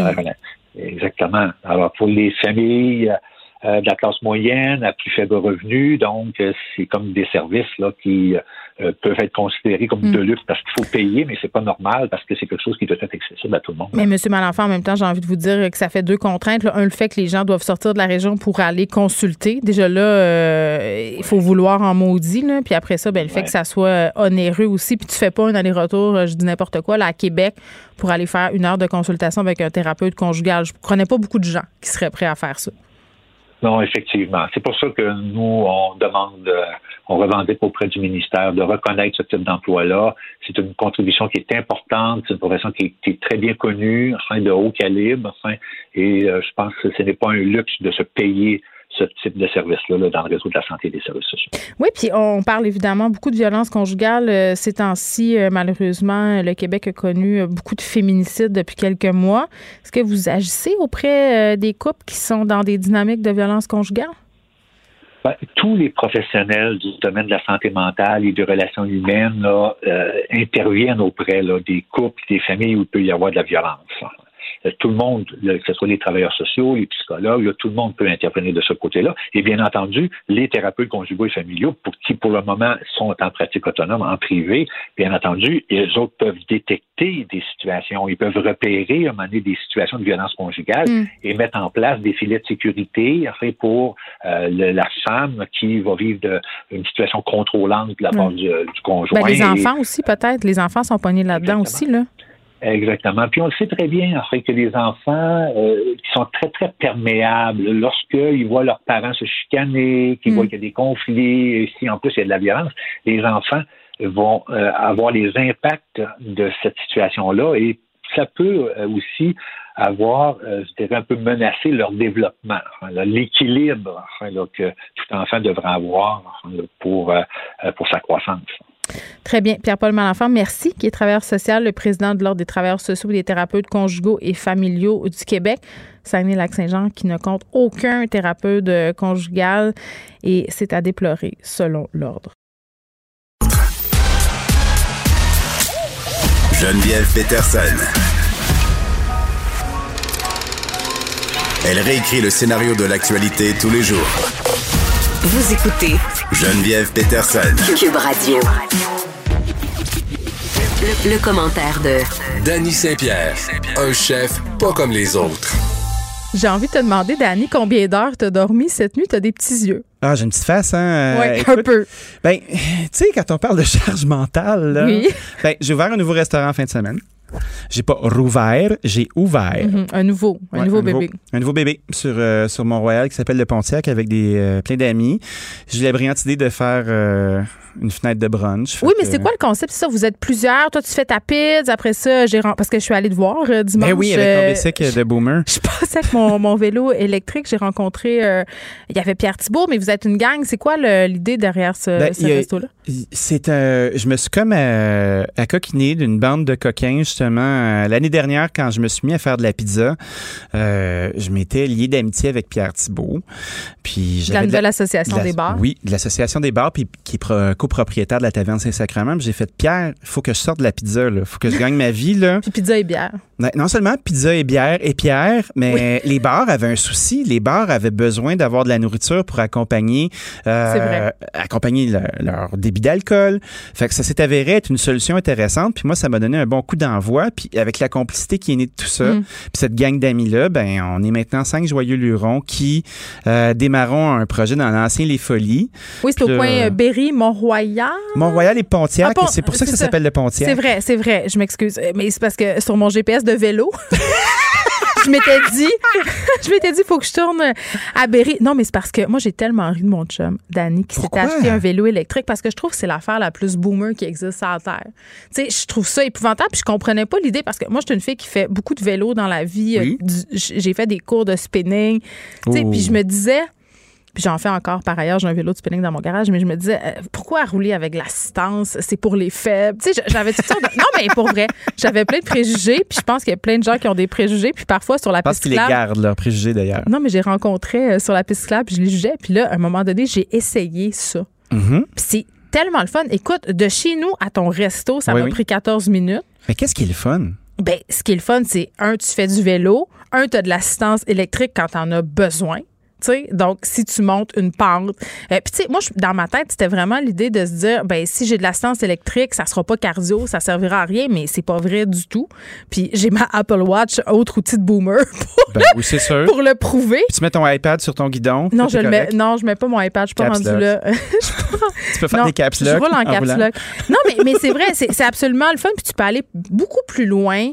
Euh, que dans une ride normale parce que, un, t'as pas à te préoccuper de ta fatigue. Deux, euh, tu pourras, si tu veux grimper le Mont-Royal sans avoir l'impression que tu vas mourir rendu en haut, sans être à côté. Il y a toutes sortes d'avantages. Puis pour se déplacer puis faire des courses, moi, c'est surtout pour ça que je l'utilise. Parce que là, exemple, tu pourrais, euh, tu sais, je pourrais m'habiller propre Mhm. Puis euh, embarquer sur mon vélo de boomer. Puis. Euh, T'emmener ici? Moi, pas me ramasser avec un gros rond, un gros pit de soir en dessous des bras, d'être fripé, puis d'avoir la face rouge. Exactement. Tu pourrais euh, accomplir tout ça. Puis d'ailleurs, tu t'es venu l'admirer, mon vélo. Fais pas, fais pas ta neuve, là. Je fais pas ma neuve, je suis en scooter, moi. C'est-tu quoi? Je suis la même I am the scum of the earth. C'est la même moi, chose. du gaz. Donc, j'avais la broue dans le toupette quand, quand je suis arrivée là-bas pour, pour constater. mais moins que vous, vous aviez l'air un peu dans le jus. Ah, calvaire. Mais c'est drôle, hein, parce que j'avais prévu d'ouvrir un resto puis d'en ouvrir un autre avec un décalage d'à peu près un mois. Mais ça, c'était-tu avant la pandémie que tu avais prévu ça ou c'était pendant là, dans, ton, dans, ah, ta, dans réinvention de, de restaurateur? Ben, c'est près de l'an, euh, c'est près du neuf mois euh, de réinvention. Tu sais, le local des folies s'est retrouvé sur le marché. En dedans de 10 minutes, on l'avait déjà loué. Euh, dès qu'on a vu la pancarte monter, puis on s'est dit, OK, on fait un projet, on fait un projet. Je savais, moi, que je faisais de la pizza parce qu'à Saint-Lambert, on avait commencé à, s'installer pour vrai. Puis, ça marchait bien. Ah, non seulement ça marchait bien, mais ça marche encore très bien. La communauté nous a accueillis. Puis là, ça a fait comme, oh boy, OK, on a une vraie business entre les mains. Puis après ça, ben là, Notre-Dame, euh, avec l'arrivée du printemps, ben on l'a ouvert. Puis là, ben tout s'est empilé pour que le Pontiac euh, arrive moins de 15 jours après. Tu sais, une ouverture de restaurant dans une ville, c'est du stock. Attends. Tu demanderas n'importe qui, là, c'est vraiment du stock. Mais moi, je suis rendu à ma douzième. Ah, mais attends, tu me fais penser aux parents qui ont des idées, euh, qui ont l'idée d'avoir des enfants rapprochés tu sais, qui se disent. Ah oui, quelle horreur. Oui, mais, mais moi, j'ai fait, moi, j'ai fait un peu cette gaffe-là. Pour ah. vrai, là, entre ma première et ma deuxième, il y a deux ans. Puis je, me disais. Ah, mais là, je vais être là-dedans. Tu sais, je vais être d'un couche, je vais être dans. Justement, je vais, je vais avoir la broue dans le toupette, anyways. Oui. Mais j'avais pas compris que, que, à quel point ça allait décupler Hein, la, demande d'attention, à quel point ça allait décupler et, les tâches dans la maison aussi. Ben Ouvrir des restos comme ça à la chaîne en même temps, je comparais ça au fait d'avoir des enfants rapprochés. Oui, ben c'est pas juste des enfants, c'est des garderies, tu sais. Puis c'est pas que les gens sont pas responsables, mais c'est un tapon d'enfants en même temps. Mais l'avantage, c'est peut-être pas un avantage, mais c'est une approche, c'est que ça te force à avoir des protocoles de travail qui sont clairs. Parce que si tu seulement qu'un restaurant, là, ben tu peux te permettre d'être dedans, puis tout patcher, puis d'être l'homme orchestre, puis de faire la pieuvre, puis de faire comme tout va bien parce que je suis là. Mais, quand t'es rendu à un... T'étais là samedi, je t'ai vu faire de la pizza. Là, ceux qui ah, pensent ben oui, que mais je suis là. Ben oui, mais il y a plein de gens qui pensent que, que les chefs, ben, que les chefs qui deviennent médiatisés se mettent plus les mains euh, dans, dans la bouffe finalement, ne cuisinent plus, deviennent des gestionnaires. Oui, c'est vrai, mais toi, tu le fais encore. Euh, est-ce que c'est juste parce que c'est l'ouverture, puis à un moment donné, tu vas sacrer ton camp? Non, mais ce que j'essaie de faire, c'est de, de de profiler certains établissements. C'est-à-dire? Ben, mettons, un établissement qui n'a pas de service, puis qui a un produit qui est, euh, tu sais, exemple, on fait des salades, des desserts, puis euh, des, euh, des pizzas. Ben, les salades sont faites dans le jour, elles sont mm-hmm. empaquetées, elles sont refermées, elles sont scellées, elles sont faites par une personne compétente. Je suis capable de superviser la production de salades pour tous les, les établissements que j'ai. Fait que dès qu'il y a quelque chose qui est fabriqué puis qui est scellé, je l'ai goûté, je l'ai vu. C'est standardisé. Ça marche. Ça y va. Même affaire avec les desserts. Après ça, ce qui reste, c'est l'exécution. Fait que, exemple, les pizzas, le degré de difficulté est, est pratiquement moins haut que de runner un Subway, admettons. Tu sais, un Subway, là, tu peux avoir plein de combinaisons avec des ingrédients, puis ça rentre, puis ça sort. J'avoue. Tu sais, les pizzas, là, euh, tu as 12 sortes de pizzas, il n'y a pas trop de changements, c'est tout le temps la même routine. On a des outils pour mesurer les choses. Il y a des pitons de timer sur nos fours. Les pâtes sont étirées dans le jour, puis après ça, ben, elles poussent tout doucement dans une panne, c'est pour ça qu'on fait ça. Fait que mon enfant de 6 ans pourrait faire euh, de la pizza au Pontiac ou chez Danny Pan Pizza. Ben, je pense que ton enfant de 6 ans aurait du plaisir à son rythme. C'est sûr qu'il irait sûrement peut-être pas assez vite. Là, mais que tu le gères, t'as ici, on n'aime pas ça, les enfants en cuisine. On a déjà cette Les enfants intelligents en cuisine, j'aime ça. Ah, t'aimerais le mien. Ouais, mais gars, tu vois, ça fonctionne. On va te faire un team avec Jeannette mon enfant de 6 ans. ça va être de toute beauté. Ils auront 12 ans, on en rajoute 3. On pourrait les prémarier de force, non, c'est pas vrai. Ah, ben moi, je pense que ça, ça ferait de très, très beaux petits-enfants. Ce serait très, très beau. En plus, on pourrait jouer aux boules ensemble. Tu sais, euh, moi, t'aurais un pastis dans la main, moi, probablement euh, pas de pastis. Mais qu'est-ce ah, le pastis, fait qu'on n'aurait pas de pastis. OK, c'est fini. Non, mais, euh, tu sais, on, on, parle de l'ouverture de ton resto. Tu sais, un restaurant, c'est d'abord et avant tout une idée. Tu sais, je veux dire, t'es assis, t'as cette idée-là, c'est un concept. Puis souvent, les restaurateurs se plantent quand leur concept se frappe à la réalité. Il y a une mer de différence entre l'idée oui. puis la, la, la praticabilité de l'affaire, là. Ben, il y a, y a le degré d'expérience qui compte. Tu sais, euh, c'est facile d'avoir des idées, ça coûte rien. C'est ce que mon agent me dit tout le temps. Tu sais, euh, la personne qui s'occupe de moi pour les films, parce que souvent des, des idées de droit, puis la propriété intellectuelle, puis ça devient excessivement compliqué à départager. Il me dit tout le temps, Geneviève, une idée, ça vaut rien. Ce qui vaut quelque chose, c'est son exécution. Tout à fait. Puis c'est tellement vrai dans plusieurs sphères de l'existence, dont la restauration. Mais tu peux aussi te mettre en danger. Tu sais, j'ai, eu des entrevues, des entrevues célèbres avec euh, ton, ton doux conjoint oh. sur... Euh, Pierre. Pierre. le petit Pierre. Il était tellement mal à l'aise hier au Galard. J'ai aimé ça. Toutes ses faces, toutes ses faces à la télé, je les ai aimées. Je, ne les ai pas regardées. J'attendais la rétrospective. Mais ceci dit si t'es pas expérimenté en restauration, tu t'en vas pas là. Parce que c'est tellement compliqué, c'est les 12 travaux d'Astérix, c'est difficile. Puis ton premier restaurant, souvent, il est ambitieux parce que tu as été chef à quelque part, puis là, tu as des choses à prouver, ben, c'est ton argent. Ben, tu veux te faire un nom tu veux te faire un, Tu veux te faire un nom si t'en as pas déjà un. Tu sais, tough fucking luck, by the way. Tu sais, si t'as pas de nom, puis tu trouves un restaurant, là, euh, t'aurais dû te faire un nom avant sur le dos de quelqu'un d'autre. Toi, t'as été chanceux. Je pense que tu fais partie... Euh, chanceux? OK. Laisse-moi finir ma phrase. non, mais en un sens, il y a beaucoup de travail derrière ça, c'est sûr. C'est pas ça que je veux dire, mais t'as été chanceux parce que t'as été euh, dans ce qu'on appelle un peu l'âge d'or des chefs vedettes. Tout à fait. Euh, ça a donné lieu à toutes sortes euh, de dérives ensuite, à mon sens. Des gens qui allaient à LTHQ pour les mauvaises raisons, des chefs à l'ego démesuré qui voulaient aller plus vite, euh, puis être connus avant de faire de la bouffe. Oui. Finalement, là, je pense qu'on est un peu dans le retour du balancé, tout ça, mais c'est difficile de se faire un nom de plus en plus en restauration. Quand je dis que tu as été chanceux, c'est seulement ça que je veux dire. je voulais juste faire pitié un peu. Me mais ça marche même pas. des couteaux de chef dans les yeux. Oui, des couteaux de chef bien affûtés. exact. D'avoir une idée, c'est facile, mais après ça, c'est l'exécution. Puis après ça, ben, euh, plus tu as d'expérience en ouvrant des établissements, puis plus tu as eu de petits ou de moyens échecs parce que tu finis toujours par pouvoir continuer. mais ça ben, fait mal à ben, moi, tu fais d'erreurs. Oui, mais en même temps, moi, je pense qu'un projet qui fonctionne pas, faut que tu aies les nerfs, puis tu aies le courage de lever le pied, puis de dire, il marchera pas celui-là, puis pas t'acharner. C'est quoi ton projet qui a pas marché, toi? Tu euh, la petite maison? Euh, Augustine à Sherbrooke. Euh, ah, pour vrai? On était les rois de Sherbrooke pendant un bon bout de temps avec mon gros restaurant là-bas, mm. là, puis je dis ça en toute humilité, là, on roulait, on roulait. On était la place qui indépendante qui roulait le plus pendant longtemps. Puis, tu sais, on faisait énormément de trucs. Puis à un moment donné, on s'est dit, ben là, on devrait en faire un autre. Puis après ça, ben on a loué dans, on a fait tout le contraire de ce qu'on avait fait au départ. On a loué dans un gros centre d'achat en construction avec un gros maudit bail euh, qui avait pas de bon sens pas à, à, pas se, négocier des clauses échappatoires si ça fonctionne tu me dis centre d'achat puis il y a des lumières rouges qui s'allument en me disant j'ai pas envie d'aller manger dans un centre d'achat. Ouais, mais c'est pas, pas nécessairement un centre d'achat, c'était comme une espèce de quartier euh, d'affaires. ah, OK, à Sherbrooke. Ah, oui. Non, mais il y, a de la business qui se brasse à Sherbrooke. Hein. oui. Attache ta je disais, je disais ça sans aucune ironie. Ah ouais, je sais pas, ta face, ça suivait pas tes propos, mais enfin. C'est le botox. Excuse-moi. Donc, euh, ben ça, c'était un, échec retentissant. Oui. Parce que euh, à moitié de plan d'affaires, euh, on achète des trucs pour être sûr de pouvoir tout cuisiner, mais on n'a pas de menu de fête. C'est vraiment du monde lousse, là. Puis ça, là, quand tu, quand tu veux te sortir d'un mauvais bail, là, puis tu mets, euh, tu sors 50 000 pièces à la table pour t'en aller, là, parce que la personne, elle t'aime bien, sinon elle partirait avec ta maison, là, ben là, t'apprends des trucs. Puis petit à petit, à chaque fois que j'ouvre quelque chose, ben il y a de moins en moins de stock dans ma liste d'achats. il reste des pannes pizza, là. On est rendu, euh, on est ben rendu. C'est la Marie Kondo de la cuisine. That's it. Mais euh, c'est élagué au maximum. Mais les étapes pour ouvrir un restaurant, là, c'est avoir une idée, s'assurer d'avoir le budget pour la faire, s'assurer qu'on soit dans un bon lieu, puis de se poser les questions. Est-ce qu'il y a des gens qui passent? Location, location, location, c'est pas mal vrai. Puis pendant longtemps, moi, je voulais pas y croire. Ben oui, c'est vrai. Ben oui, c'est vrai. C'est tellement vrai. Faut que tu puisses passer puis t'arrêter. Il faut que tu sois visible. Faut...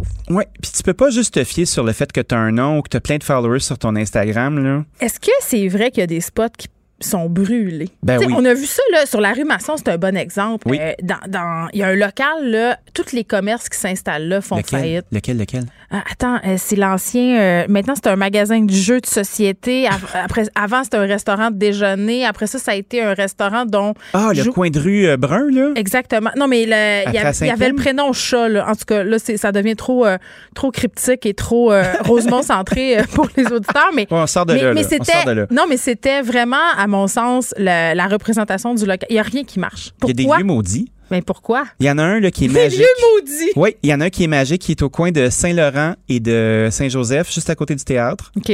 Ce truc-là, là, ça fait 30 ans que je suis dans le business. Là. Je l'ai, la, la seule place qui a marché pendant deux ans, c'était Cuisine des Dépendances, un restaurant exceptionnel, qui même lui a périclité à un moment donné. Pourquoi? Ben, je pense qu'il y a, l'usure du temps.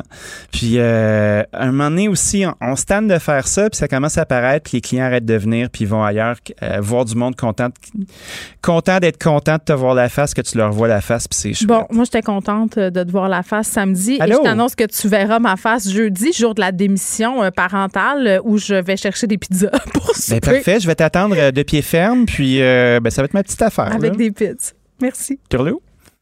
Pour une écoute en tout temps, ce commentaire de Danny Saint-Pierre est maintenant disponible dans la section balado de l'application et du site cube.radio, tout comme sa série balado L'Addition, un magazine sur la consommation et l'entrepreneuriat. Cube Radio.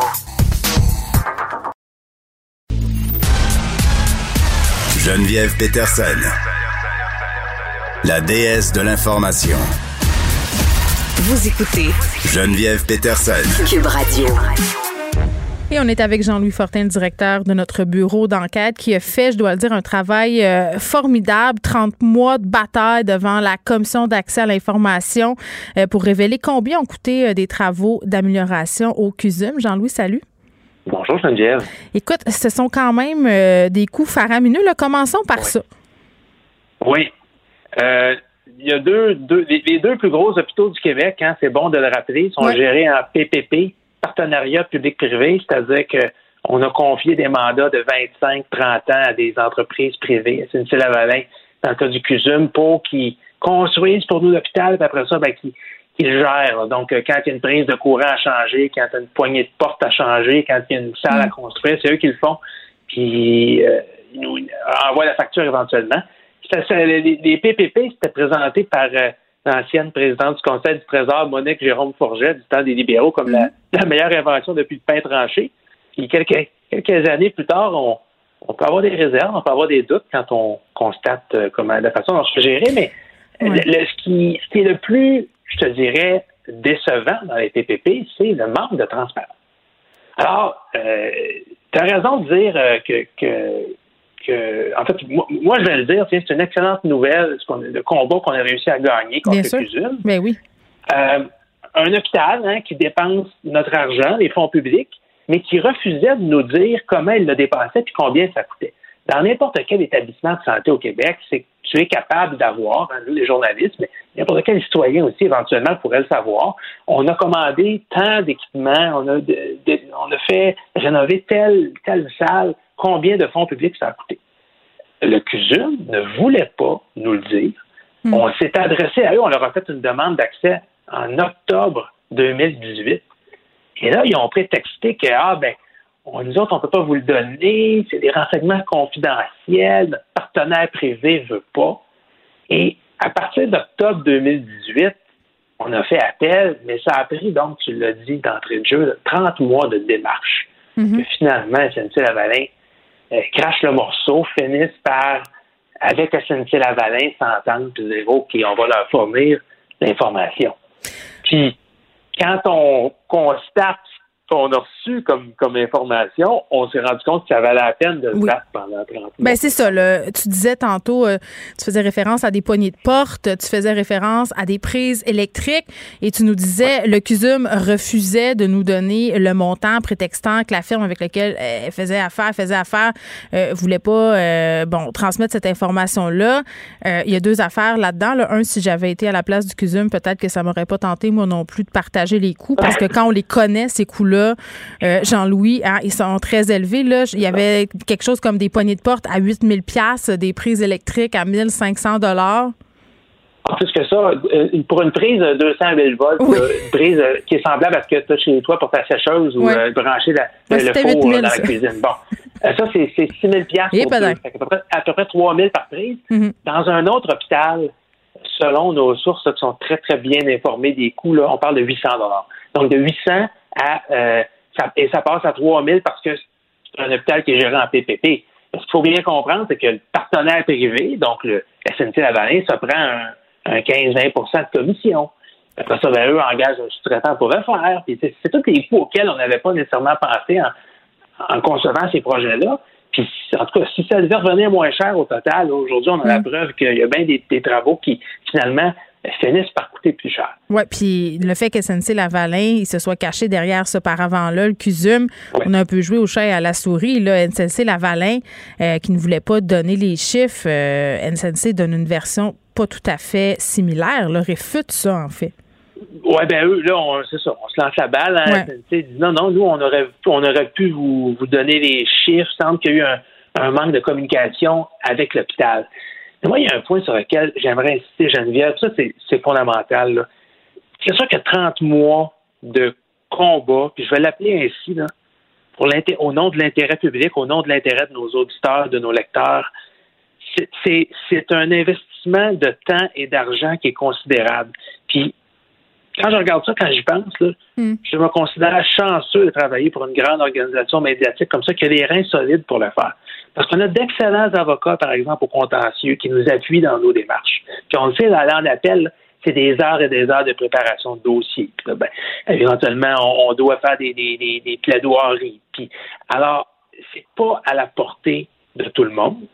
Et et, je pense, il faut, il faut le souligner, si la loi était faite de façon à ce que les organismes publics hmm. soient contraints d'entrée de jeu de nous donner l'information, ben on n'aurait pas besoin de passer par ces démarches-là.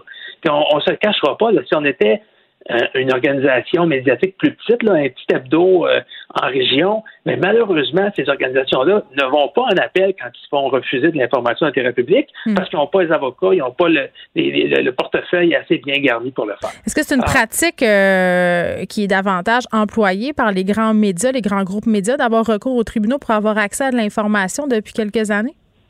Je, te dirais qu'on est plus souvent tenté de le faire. Pourquoi? Mais encore il faut choisir nos combats parce qu'on ne pourrait pas tout contester. La plupart des demandes d'accès à l'information qu'on fait euh, reçoivent une réponse, mais il y a quand même une quantité non négligeable là, que on se fait dire non, puis il y en a qu'on laisse passer, puis il y en a qu'on choisit, c'est un combat qu'on va mener. Hmm. Puis il y a même un dossier, euh, Geneviève, on est en course, on est on est allé jusqu'en course suprême, la Cour suprême nous a entendu l'automne passé, on attend une décision, ça fait à peu près six mois, on sait que ça peut être plus long, mais c'est un dossier aussi comme ça qui traîne depuis trois, quatre ans, puis en tout cas, on, va les mener, ces batailles-là. Je, hmm. pense que c'est important de le dire pour les gouvernements ou des organismes publics qui seraient tentés de nous en cacher de, l'information. Nous, on travaille pour les contribuables, on travaille pour l'intérêt public.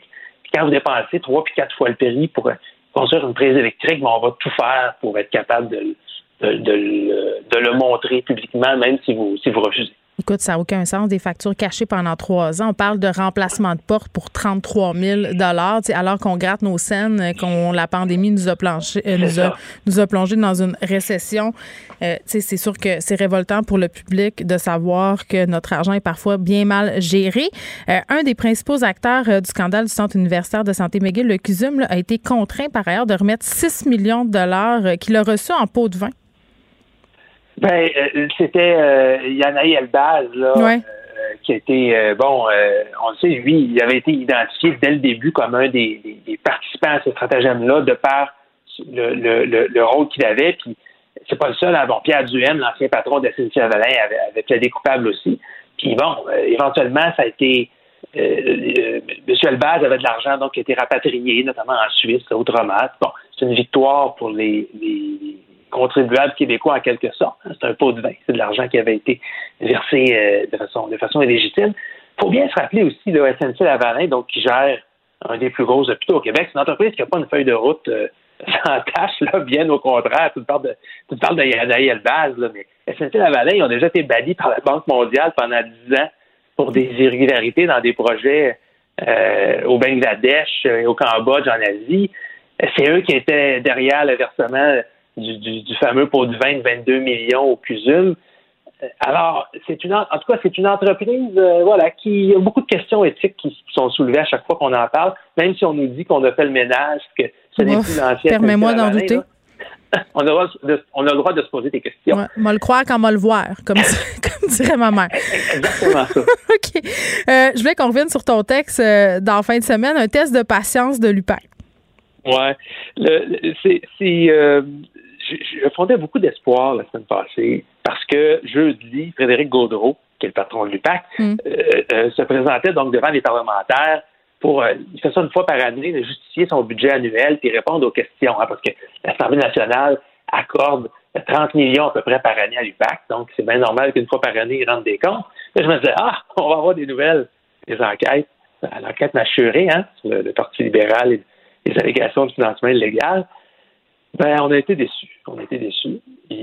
essentiellement, Frédéric Gaudreau, euh, ça, nous a servi à peu près les mêmes réponses qu'il nous sert depuis plus de deux ans qu'il est en poste. Il nous a dit, ben, euh, soyez patients, euh, c'est des enquêtes qui sont longues, qui sont complexes. Euh, on a des, des, des, exigences de confidentialité. Mais c'est un peu euh, c'est un peu décourageant. Puis même, je, j'ai trouvé ça drôle parce que quand Alexandre Leduc de Québec Saint-Dal lui a demandé, il a dit Ma fille, elle a trois ans. Est-ce que tu pensais que quand elle va rentrer au secondaire, donc peut-être dans dix ans, on va en avoir des nouvelles de ma chérie? Mm-hmm.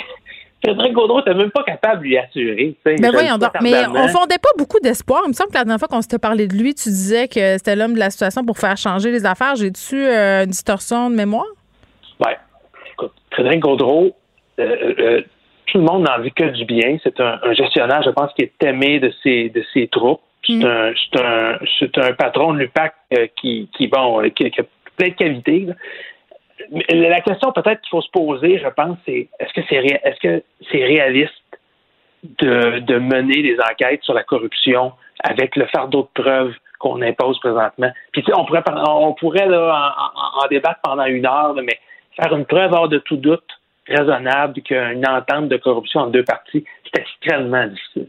Puis on, on le constate, c'est Machuré, c'est une enquête qui a débuté en 2014. Ça fait sept ans il y en a une autre enquête là, dans le cas de Blainville, j'écrivais là-dessus il y a quelques semaines, là aussi, là, démarré en 2014-2015. Puis là, on, venait de présenter une requête à la Cour parce qu'on venait de découvrir qu'il y avait de l'argent qui était produit de la criminalité, semble-t-il, 6-7 ans plus tard. Est-ce que c'est normal qu'on fasse traîner ça pendant 6-7 ans? Parce que même Christine Saint-Pierre, la députée libérale, le disait la semaine passée, pendant ce temps-là, il y a des réputations qui sont entachées, euh, des carrières qui sont en jeu. Euh, il faut, il faut comprendre, il faut accepter, on dirait, comme société, que une enquête pour. C'est un peu plate à dire, mais une enquête pour un crime violent comme un meurtre, souvent, se, se déroule et se résout beaucoup plus rapidement parce qu'on a des éléments de preuve. On a, euh, voilà, il y a une arme, il y a des projections de sang, il y a une scène de crime. C'est plus concret, c'est plus tangible, c'est plus facile à présenter devant la justice. Puis, ben, au niveau de la corruption, il faut comme accepter que c'est long, puis que le plus souvent, ça n'aboutit pas. Alors, c'est ouais, mais c'est, euh, Oui, mais ça nous aide pas dans le cynisme ambiant. Non, ça, ça nous aide pas, surtout que, euh, comme Frédéric Gaudreau le disait aux parlementaires la semaine dernière, ce qu'on constate de plus en plus, c'est encore plus discret qu'avant, la corruption. Euh, Ils ont raffiné leur technique. Oui, on, on, ne risque pas, comme, euh, comme on le voyait sur les images de la commission Charbonneau, là, de revoir de sitôt des, des mafieux qui s'échangent ou qui comptent les liasses euh, d'argent comptable de la ristourne des entrepreneurs captés sur caméra cachée. C'est des c'est des ententes là.